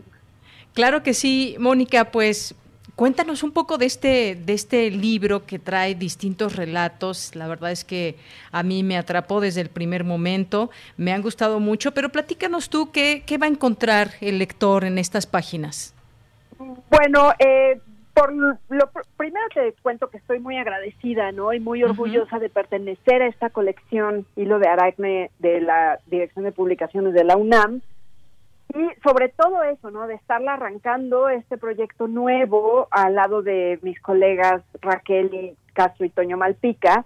Y pues eso, iniciar la colección con libros de cuentos, ¿no? Que es un género que últimamente está tan despreciado por la industria. Se publica muy poco cuento y la gente no está como perdiendo la costumbre de leer cuentos. Entonces creo que es una inauguración, digamos, muy afortunada. Y pues eso, eh, el año pasado nos llamó Socorro Venegas, que junto con Jorge Volpi, pues idearon, ¿no? Esta colección y pues nos propusieron publicar ahí. Y eh, yo tenía algunos cuentos que fueron publicados anteriormente en una colección que, que hizo la SOGEM con el ISTE hace 20 años y bueno, retomé algunos relatos de ahí y lo agregué algunos otros para que conformaran este volumen de famosas últimas palabras, que es el mismo título que tenía aquel. Y bueno, eh, una, una querida booktuber, Abril Carrera, pues se dio cuenta, fue la primera que hizo una reseña y se dio cuenta de que muchos de estos cuentos, sin que yo tuviera pues una intención deliberada para que así fuera, versan sobre el tema de la muerte. Muchos de ellos, por lo menos la mitad, siete de 14 cuentos van sobre este tema de manera pues más bien lúdica, ¿no? Y divertida, pero bueno, supongo yo que desde, desde aquel entonces, que pues ya tiene rato, pues es un tema que me, pues me preocupa, ¿no? Y ocupa mucho más pensamiento del que yo quisiera, entonces pues escribo de eso. Pero realmente son, son cuentos casi todos que tienen un, un sentido del humor siempre muy presente. Claro, claro, por supuesto, eh, son estos distintos cuentos y relatos que ofreces dentro de este libro, famosas últimas palabras, que forman parte a su, vez de, a su vez de esta, de esta colección. Algunos de los temas que, que nos dices también, y hay alguno, alguno por ahí en ellos también temas que se tocan, pues que son temas fuertes, vaya, que, que tú describes aquí eh, con pues estas historias, encarnando estas historias a través de, tus personajes. Eh, me recuerda un poco el destino de Marta, es uno de ellos, por ejemplo, ¿no? Sí, bueno, hay varios de ellos que podrían considerarse, digamos, polémicos, ¿no? Está siendo una, una colección pues editada por la UNAM y dirigida principalmente al público joven, yo la verdad es que no veo ningún problema. Sí estoy consciente de que hoy en día vivimos eh, bajo el escrutinio de esa corrección política, ¿no? Pero aun teniendo la opción de editarlos, preferí no hacerlo. Digo, fueron publicados en su momento tal como están y sí hay uno que se trata, por ejemplo, de un romance fugaz entre un muchacho, un mesero y una niña, ¿no? Entonces sí. es, es, es, pues sí, sí se puede considerar fuerte, no justifican nada, simplemente son cuentos de algo que pasa, no están basados en ningún hecho real, no está uno justificando ni a la pobre de Marta, ¿verdad? Que cuyo destino pues ya sabemos en lo que acabó tristemente. No, no se trata de justificar eh, las acciones de los personajes, simplemente de contar una historia, ¿no? Y yo creo que los jóvenes, los lectores son lo suficientemente perspicaces como para eso, ¿no? Darse cuenta de que pues es un, un relato que está contado sobre un supuesto, son puramente ficción, eh, y pues eso, distinguirlos de una justificación o, o de, pues eso, ¿no? Claro. Propaganda de ningún tipo. Por supuesto, e ese cuento al que te refieres es de, el de todo empezó en el callejón, que como es bien dices, eh, pues es, son, son eh, historias ficticias completamente y que nos abren la posibilidad también de reflexionar, de pensar, de incluso hasta de identificarse con, con, los personajes, algo que siempre también puede, puede suceder en algunas historias. Y me gustaría también, Mónica, que nos platiques eh, de, la, de la ilustración, las ilustraciones que contienen tu libro. Bueno, las ilustraciones eh, estuvieron a cargo de una ilustradora bien jovencita, eh, Pamela Medina, que justamente ahorita estaba en un taller porque se han organizado una serie de eventos respecto al lanzamiento de esta colección y es un tipo de ilustración muy interesante. Eh, incluso eh, platicábamos la otra vez que presentamos la colección completa, cómo cada ilustrador abordó de manera distinta el ilustrar cada uno de los volúmenes. No, en el caso de Pamela no había chance de hacer como 14 ilustraciones por, por cuestiones de espacio y demás. Entonces ella lo que ideó fue hacer pocas ilustraciones, pero que cada una de ellas, a doble página, incluyera, es un escenario amplio y varios de los personajes de los distintos cuentos están allí. Entonces es muy interesante, bueno, para mí lo fue, ¿no? Descubrir a los personajes, eh, a cada personaje de cada cuento. Ay, mira, ahí está los que llevaron la corona de flores al funeral del abuelo. Ay, ahí está el, el tipo que se enamora del enfermero, bueno, que no se enamora, más bien que tiene ahí un que ver con la enfermera que cura a su mamá. En fin, ¿no? Entonces sí es un y es un estilo muy lindo, es un trazo muy limpio, muy sencillo, muy expresivo el de Pamela, entonces yo quedé muy contenta. Me gusta muchísimo la portada y, y el resultado de interiores también. Claro, que de pronto también, como bien dices, estas ilustraciones pues nos hacen también un poco recrear eh, pues lo que podemos entender del, de los cuentos y verlos en estas ilustraciones. Oye, el libro ya se presentó, se va a presentar. Bueno, ahora pues debido a la circunstancia actual, pues sí hemos tenido presentaciones. La presentación de la colección fue eh, el 12 de agosto y la presentación de mi libro fue el día 13. Y bueno, eh, vamos a seguir presentando en diversas ferias virtuales que se están organizando. Entonces, bueno, tenemos varios foros, ¿no? Todos virtuales y, y bueno, yo esperaría que pudiéramos pronto, no, no espero que sea este año, la verdad, pero pero pues que el año que entra podamos retomar un, un digamos un lanzamiento en la vida real para, pues eso, ¿no? La convivencia con los lectores siempre es muy grata y es muy importante, la interacción, la posibilidad de firmarle sus ejemplares y demás, ¿no? Entonces, bueno, ahorita tenemos, digamos, la siguiente mejor cosa que nos permite la tecnología, pero eh, hasta ahorita todas han sido así. Muy bien. Bueno, pues ahí, ahí está. Dejamos esta invitación a leer este libro, parte de la colección Hilo de Aragne, famosas últimas palabras de Mónica Bronson, y que pues ya podemos conseguir el libro en distintos sitios, Mónica. Sí, sí, sí, eh, ya está en librerías, ya está también en tiendas virtuales, hay versión ebook y versión impresa.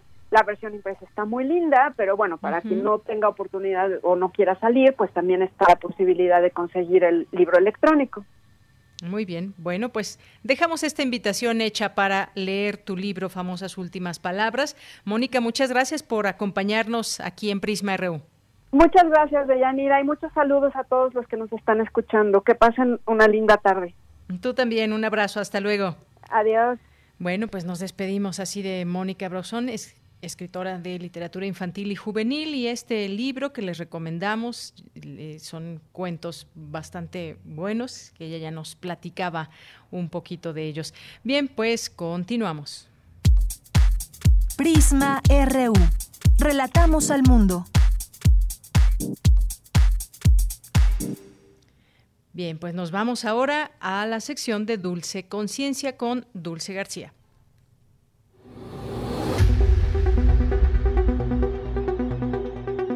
Dulce Conciencia. Ciencia. En Prisma.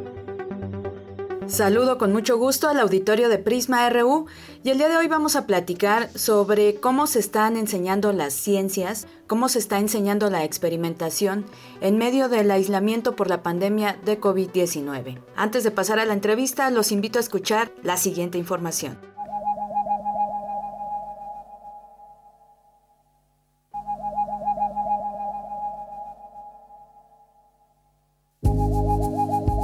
La experimentación y la aplicación son dos aspectos centrales en la enseñanza de las ciencias, pero en medio de la pandemia que mantiene a cerca de 3.6 millones de estudiantes en sus hogares, esta práctica se hace mucho más compleja. ¿Cómo promovemos la educación científica durante la emergencia sanitaria? Para algunos profesores, lo ideal es no generar una sobrecarga académica ni dejar a los alumnos sin clases. Muchos han buscado que el contexto de la pandemia se convierta en una oportunidad de análisis y aprendizaje, pues esta situación servirá para recordar y justificar por qué es importante el conocimiento científico. En términos científicos y tecnológicos, se siguen discutiendo varios asuntos, en los que por el momento la COVID-19 acapara la atención, como lo son los procesos de producción de vacunas, mecanismos de acción y multiplicación de los virus, su mutación, etc pero se va sumando la interrelación de las diferentes disciplinas científicas, así como los aspectos sociales y los impactos que tienen en la salud pública y en la economía. Y sobre cómo enseñar las ciencias en medio del confinamiento por la pandemia de COVID-19, el doctor Vicente Talanquer, profesor distinguido de la Universidad de Arizona y adjunto a la Facultad de Química de la UNAM, refirió que el primer enfrentamiento con las herramientas digitales fue decisivo para adaptarse a esta nueva modalidad de enseñanza. Yo quisiera confesar que yo no soy un experto en educación en línea o en enseñanza remota, así que lo que voy a hacer es esencialmente compartir experiencias e ideas muy personales ah, acerca de la enseñanza uh, de la química en estas nuevas circunstancias en las que todos estamos viviendo. Uh, me dedico a dar química general. En los Estados Unidos el curso de química general lo toman todos los estudiantes de cualquier carrera de ciencias. Así que en mi clase yo tengo ingenieros, tengo biólogos, en salones tienen entre 250 a 600 estudiantes al mismo tiempo.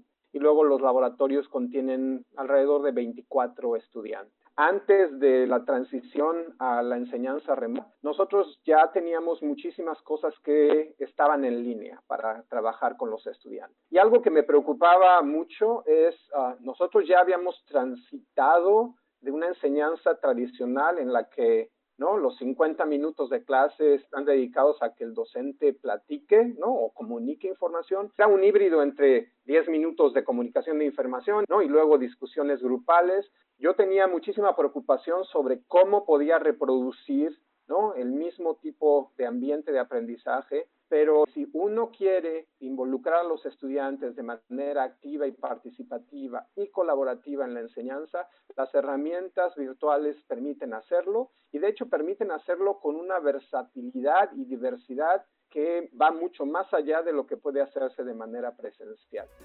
Doctor, ¿las herramientas en línea permiten el mismo desarrollo en el aprendizaje de los alumnos que la educación presencial? Existe una gran cantidad de evidencia que demuestra que la enseñanza tradicional no es muy efectiva. Hay métodos de enseñanza mucho más efectivos que invitan a la participación y colaboración de los estudiantes y que no hay excusa ¿no? para retroceder ¿no? en decir que ahora lo único que tenemos que hacer es grabar nuestras pláticas o o, poner nuestras notas en línea, porque eso es simplemente reproducir un sistema tradicional que la investigación en educación química ha demostrado no es muy efectivo. Ahora, es cierto que una de las cosas que también yo aprendí es que el uso de este tipo de herramientas requiere planeación a nivel que para mí son superiores a los que la enseñanza presencial requiere, porque con la enseñanza en línea por lo menos yo perdí control ¿no? de mi clase en tiempo real.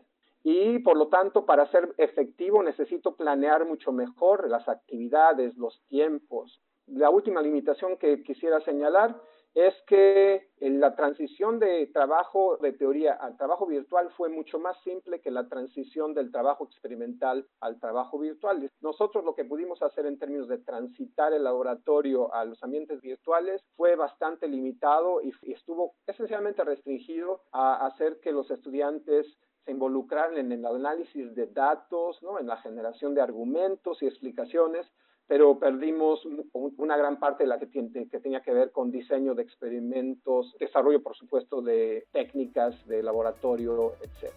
¿Cómo ha sido la interacción de los alumnos con esta nueva forma de aprender, en su caso la química? Nosotros ya teníamos un modelo que nos ha funcionado muy bien para trabajar con grupos grandes.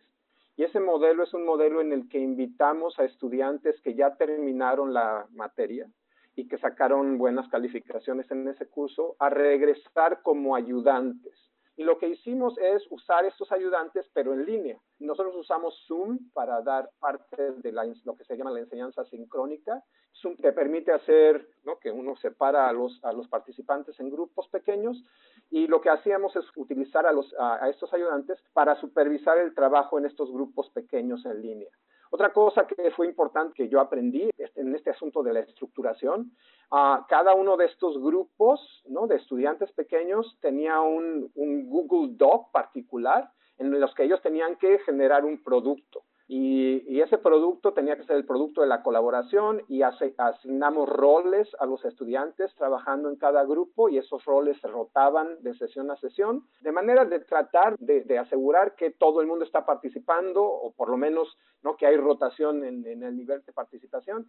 Si uno va a poner a trabajar a los estudiantes en un grupo colaborativo, debe haber un producto ¿ah? que el grupo produce como resultado de esa colaboración que queda registrado en algún sitio para que los ayudantes o el, o el docente pueda evaluarlo de alguna manera. No, estoy hablando de evaluación sumativa, sino de evaluación formativa que permite dar uh, retroalimentación a los estudiantes. ¿Qué le ha dejado la enseñanza en línea que no le había permitido la educación presencial? Aún cuando recuperemos ¿no? la normalidad en algún momento, yo sé que lo que voy a hacer en el salón de clases va a ser diferente porque he descubierto que hay cosas que puedo hacer de mejor manera en, en virtuales.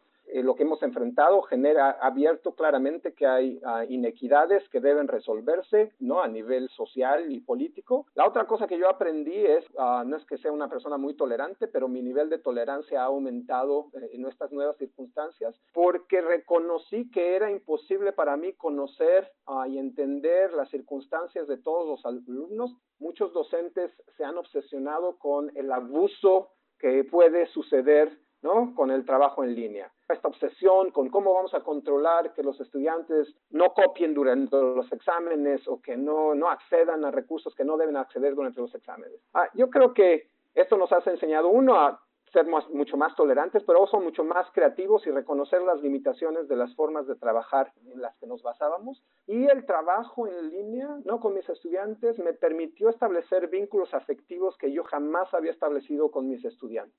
Doctor, ¿extrañan los laboratorios? ¿Cómo hacer la parte de experimentación? Esta idea de que en la teoría solo se comunica información y en el laboratorio solo se desarrollan prácticas, me parece que es una separación artificial que debe romperse. Los estudiantes, no sea donde sea, deben estar involucrados de manera activa en el análisis de datos, en la interpretación de datos, en, el desarrollo de modelos. Los estudiantes no solo deben estar tomando decisiones y analizando datos en el laboratorio, deben estar haciéndolo en las aulas, en sus casas, si es que tenemos que uh, seguir trabajando a nivel remoto. Yo creo que debemos expander nuestra idea de qué es la enseñanza experimental, ¿no? Hay, hay modelos que podemos empezar a utilizar como colecciones de datos masivos. Hoy en día ya hay una gran cantidad de aplicaciones en el teléfono celular que permiten recolectar datos ¿no? en tiempo real en la casa o en el campo. ¿Cómo trasladamos el laboratorio al espacio virtual?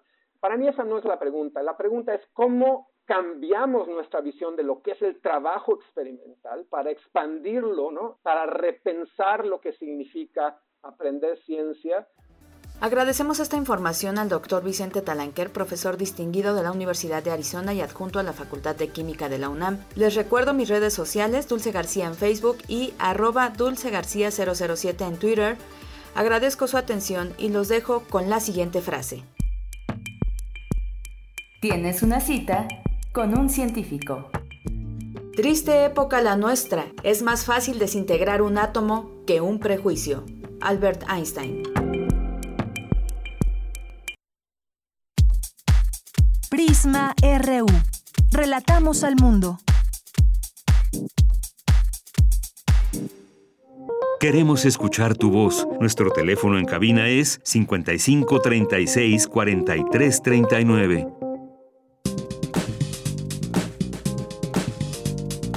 Cultura RU.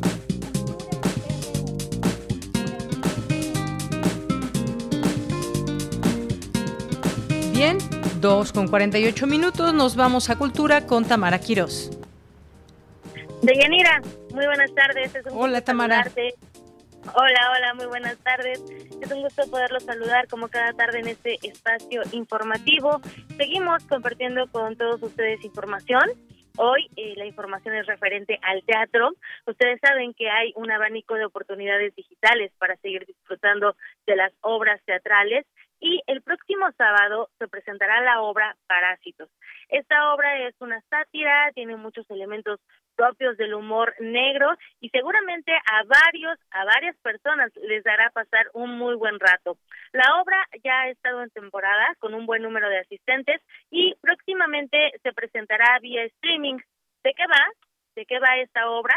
Platicamos con el actor Daniel Tobar, él es parte del elenco de Parásitos y esto es lo que nos comparte. Parásitos cuenta la historia de Oliver y Julia, que es una pareja joven, pues querían salir adelante en la vida y va- van a tener un bebé. De pronto les llega una carta ofreciéndoles una casa, así regalada. Ellos no entienden por qué ni cómo, cuál es el truco. Lo que no saben es que esta casa está en obra negra y que dentro de la casa van a tener que hacer cosas atroces para obtener las cosas que quieren. Porque pues casi casi que es un trato con el mismísimo diablo. Bueno, en realidad suena muy dramático, pero es una comedia negra, inglesa, que pues nos hace preguntarnos eh, qué estamos dispuestos a hacer para obtener las cosas que queremos, ¿no? En la vida, porque en un principio lo que son unos deseos lejanos de Oliver y Julia terminan siendo unas necesidades que los controlan. Entonces, pues nada, está, la verdad es que es una obra bien, bien divertida, es un proyecto que le tenemos mucho amor, que hicimos hace dos años y que justo en esta nueva normalidad pues se prestaba para, para retomarlo porque eh, pues era básicamente perfecto para, para, para hacerlo, ya que el trazo es eh, muy simple, casi todo el tiempo estamos nada más Regina Blandón y yo en escena, eh, con dos sillas, entonces eh, pues era la oportunidad perfecta para retomar un proyecto que nos gusta tanto y poder presentarlo para la, gente que o no pudo verla, porque pues, es una obra que no salió de gira, eh, que tuvo una temporada la última vez muy exitosa. Estábamos en un foro muy pequeño, que es la teatería, que nada más tiene pues, una capacidad para 120 personas. Realmente la vio poquita gente, mucha gente se quedó con las ganas, la quiso ver, no entonces pensábamos que esta era la oportunidad perfecta para retomarlo. Y es que una de las ventajas también ha sido justo de esta virtualidad, pues que pueden llegar a cualquier parte del mundo y o sea, solamente eh, si tienes internet puedes ver alguna de las obras, obviamente también en algunas ocasiones pues pagando tu, tu acceso como lo harías en un teatro eh, en físico, pero bueno, ahora en esta modalidad y justo eh, sobre sobre esta parte de dar difusión al teatro a través de plataformas digitales, esto nos compartió Daniel Tobar. Yo creo que apenas estamos, o sea, digo, el streaming es algo que llegó a, al teatro, pues así de sorpresa, ¿no? Nadie se esperaba esto con la pandemia. Era eh, un medio que había estado como, pues, bastante intocable por muchos años, ¿no? El teatro, o sea, realmente se ha innovado, pues digo, todo el tiempo se está innovando en el teatro, en, los medios se están utilizando este, nuevos elementos audiovisuales y así, pero realmente se había innovado poco, me imagino también porque se quería mantener pues eso que, que tiene el teatro, ¿no? De, de ir al teatro, el elemento de, de estar ahí. Pero creo que justo el streaming es una herramienta increíble que, pues, digo, llegó sin querer en nuestras vidas, que va a ser una herramienta para el teatro, para, me imagino que es una herramienta que ayuda mucho a taquilla también, o sea, es lo que hemos podido ver, porque digo, lo que parecía algo en un principio que no estaba ayudando mucho a la situación, que era que los teatros estaban cerrados, pues terminó bien, ¿no? El hecho de, del streaming, que lo permite justo llegar a, más gente. Entonces yo creo que eventualmente va, a haber otro, otro lenguaje, ¿no? O sea, así como el cine tiene su lenguaje, la televisión tiene su lenguaje y el teatro tiene suyo, yo me imagino que en el streaming pues es lo que estamos intentando encontrar todos, ¿no? Los que estamos este, haciendo obras digitales Y para todos aquellos que nos están escuchando esta tarde y que quieran ver Parásitos, tienen que ingresar a la página de Sala Estelar. La cita es un único día, solamente se va a presentar el sábado a las 7 de la noche. El elemento sigue vivo, el teatro sigue vivo, el precio es muy accesible y los invitamos a que se animen a explorar esas formas de ver teatro y de disfrutar también en familia. En nuestras redes sociales encontrarán un enlace directo a la plataforma Isela Gama, quien lleva las redes sociales, ya les compartió en Twitter y, también lo hará en Facebook. Recuerden que estamos como arroba prisma RU, ahí encuentran toda la información que se ha estado compartiendo durante esta transmisión y a mí me encuentran en arroba Tamara bajo M Será un placer leerles por ese medio, así que les deseo que tengan una excelente tarde. Deyanira, te regreso a los micrófonos. Tamara, muchísimas gracias, muy buenas tardes y hasta mañana. Hasta mañana, muy buena, muy buena tarde. Bien, pues tengo un anuncio que hacerles. Miren, pues este miércoles, hoy se realizó la final del Climatón UNAM 2020.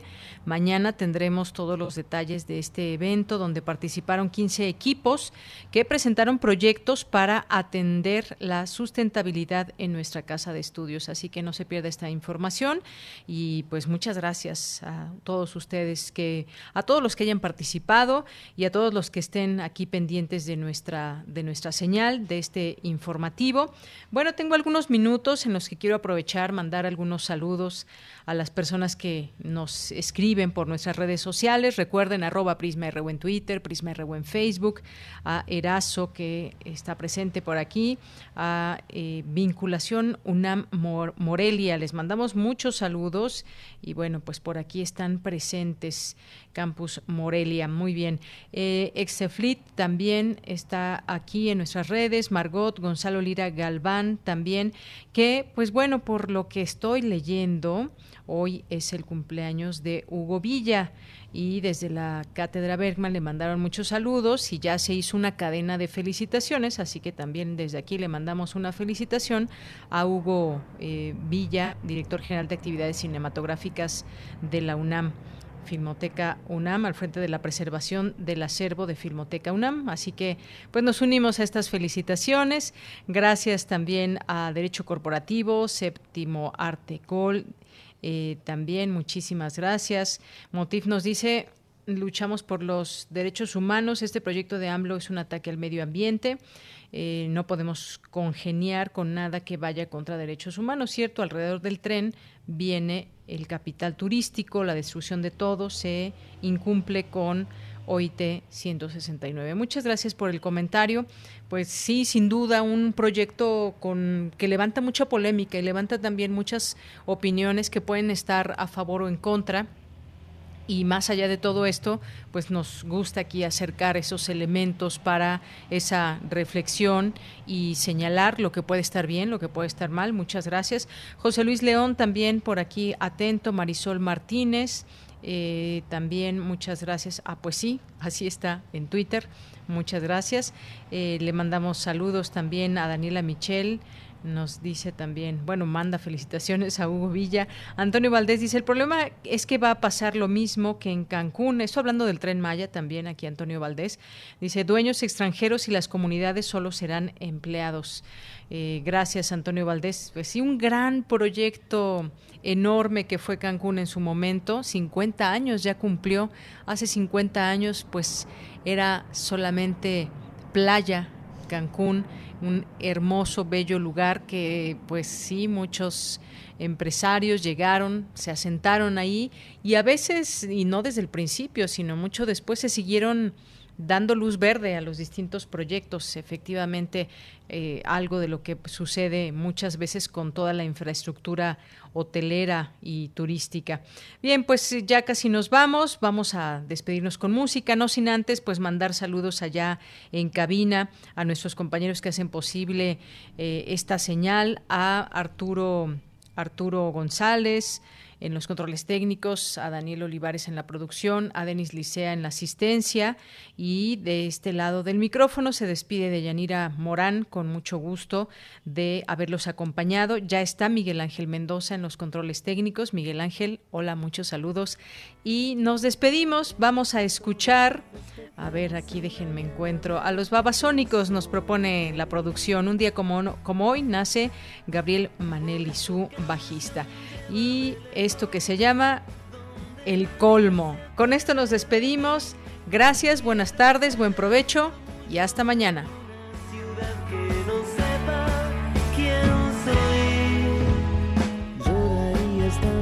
sueño por ver la farsa pasar. Perdamos el centro, quemémoslo todo y pediremos que mañana nadie venga a hacerme cumplir. Por eso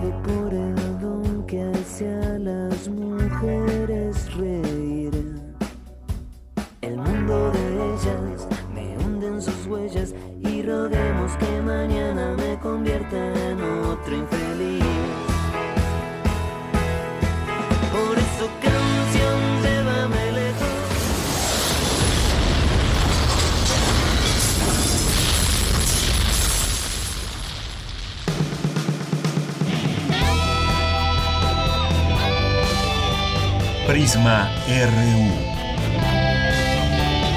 Relatamos al mundo.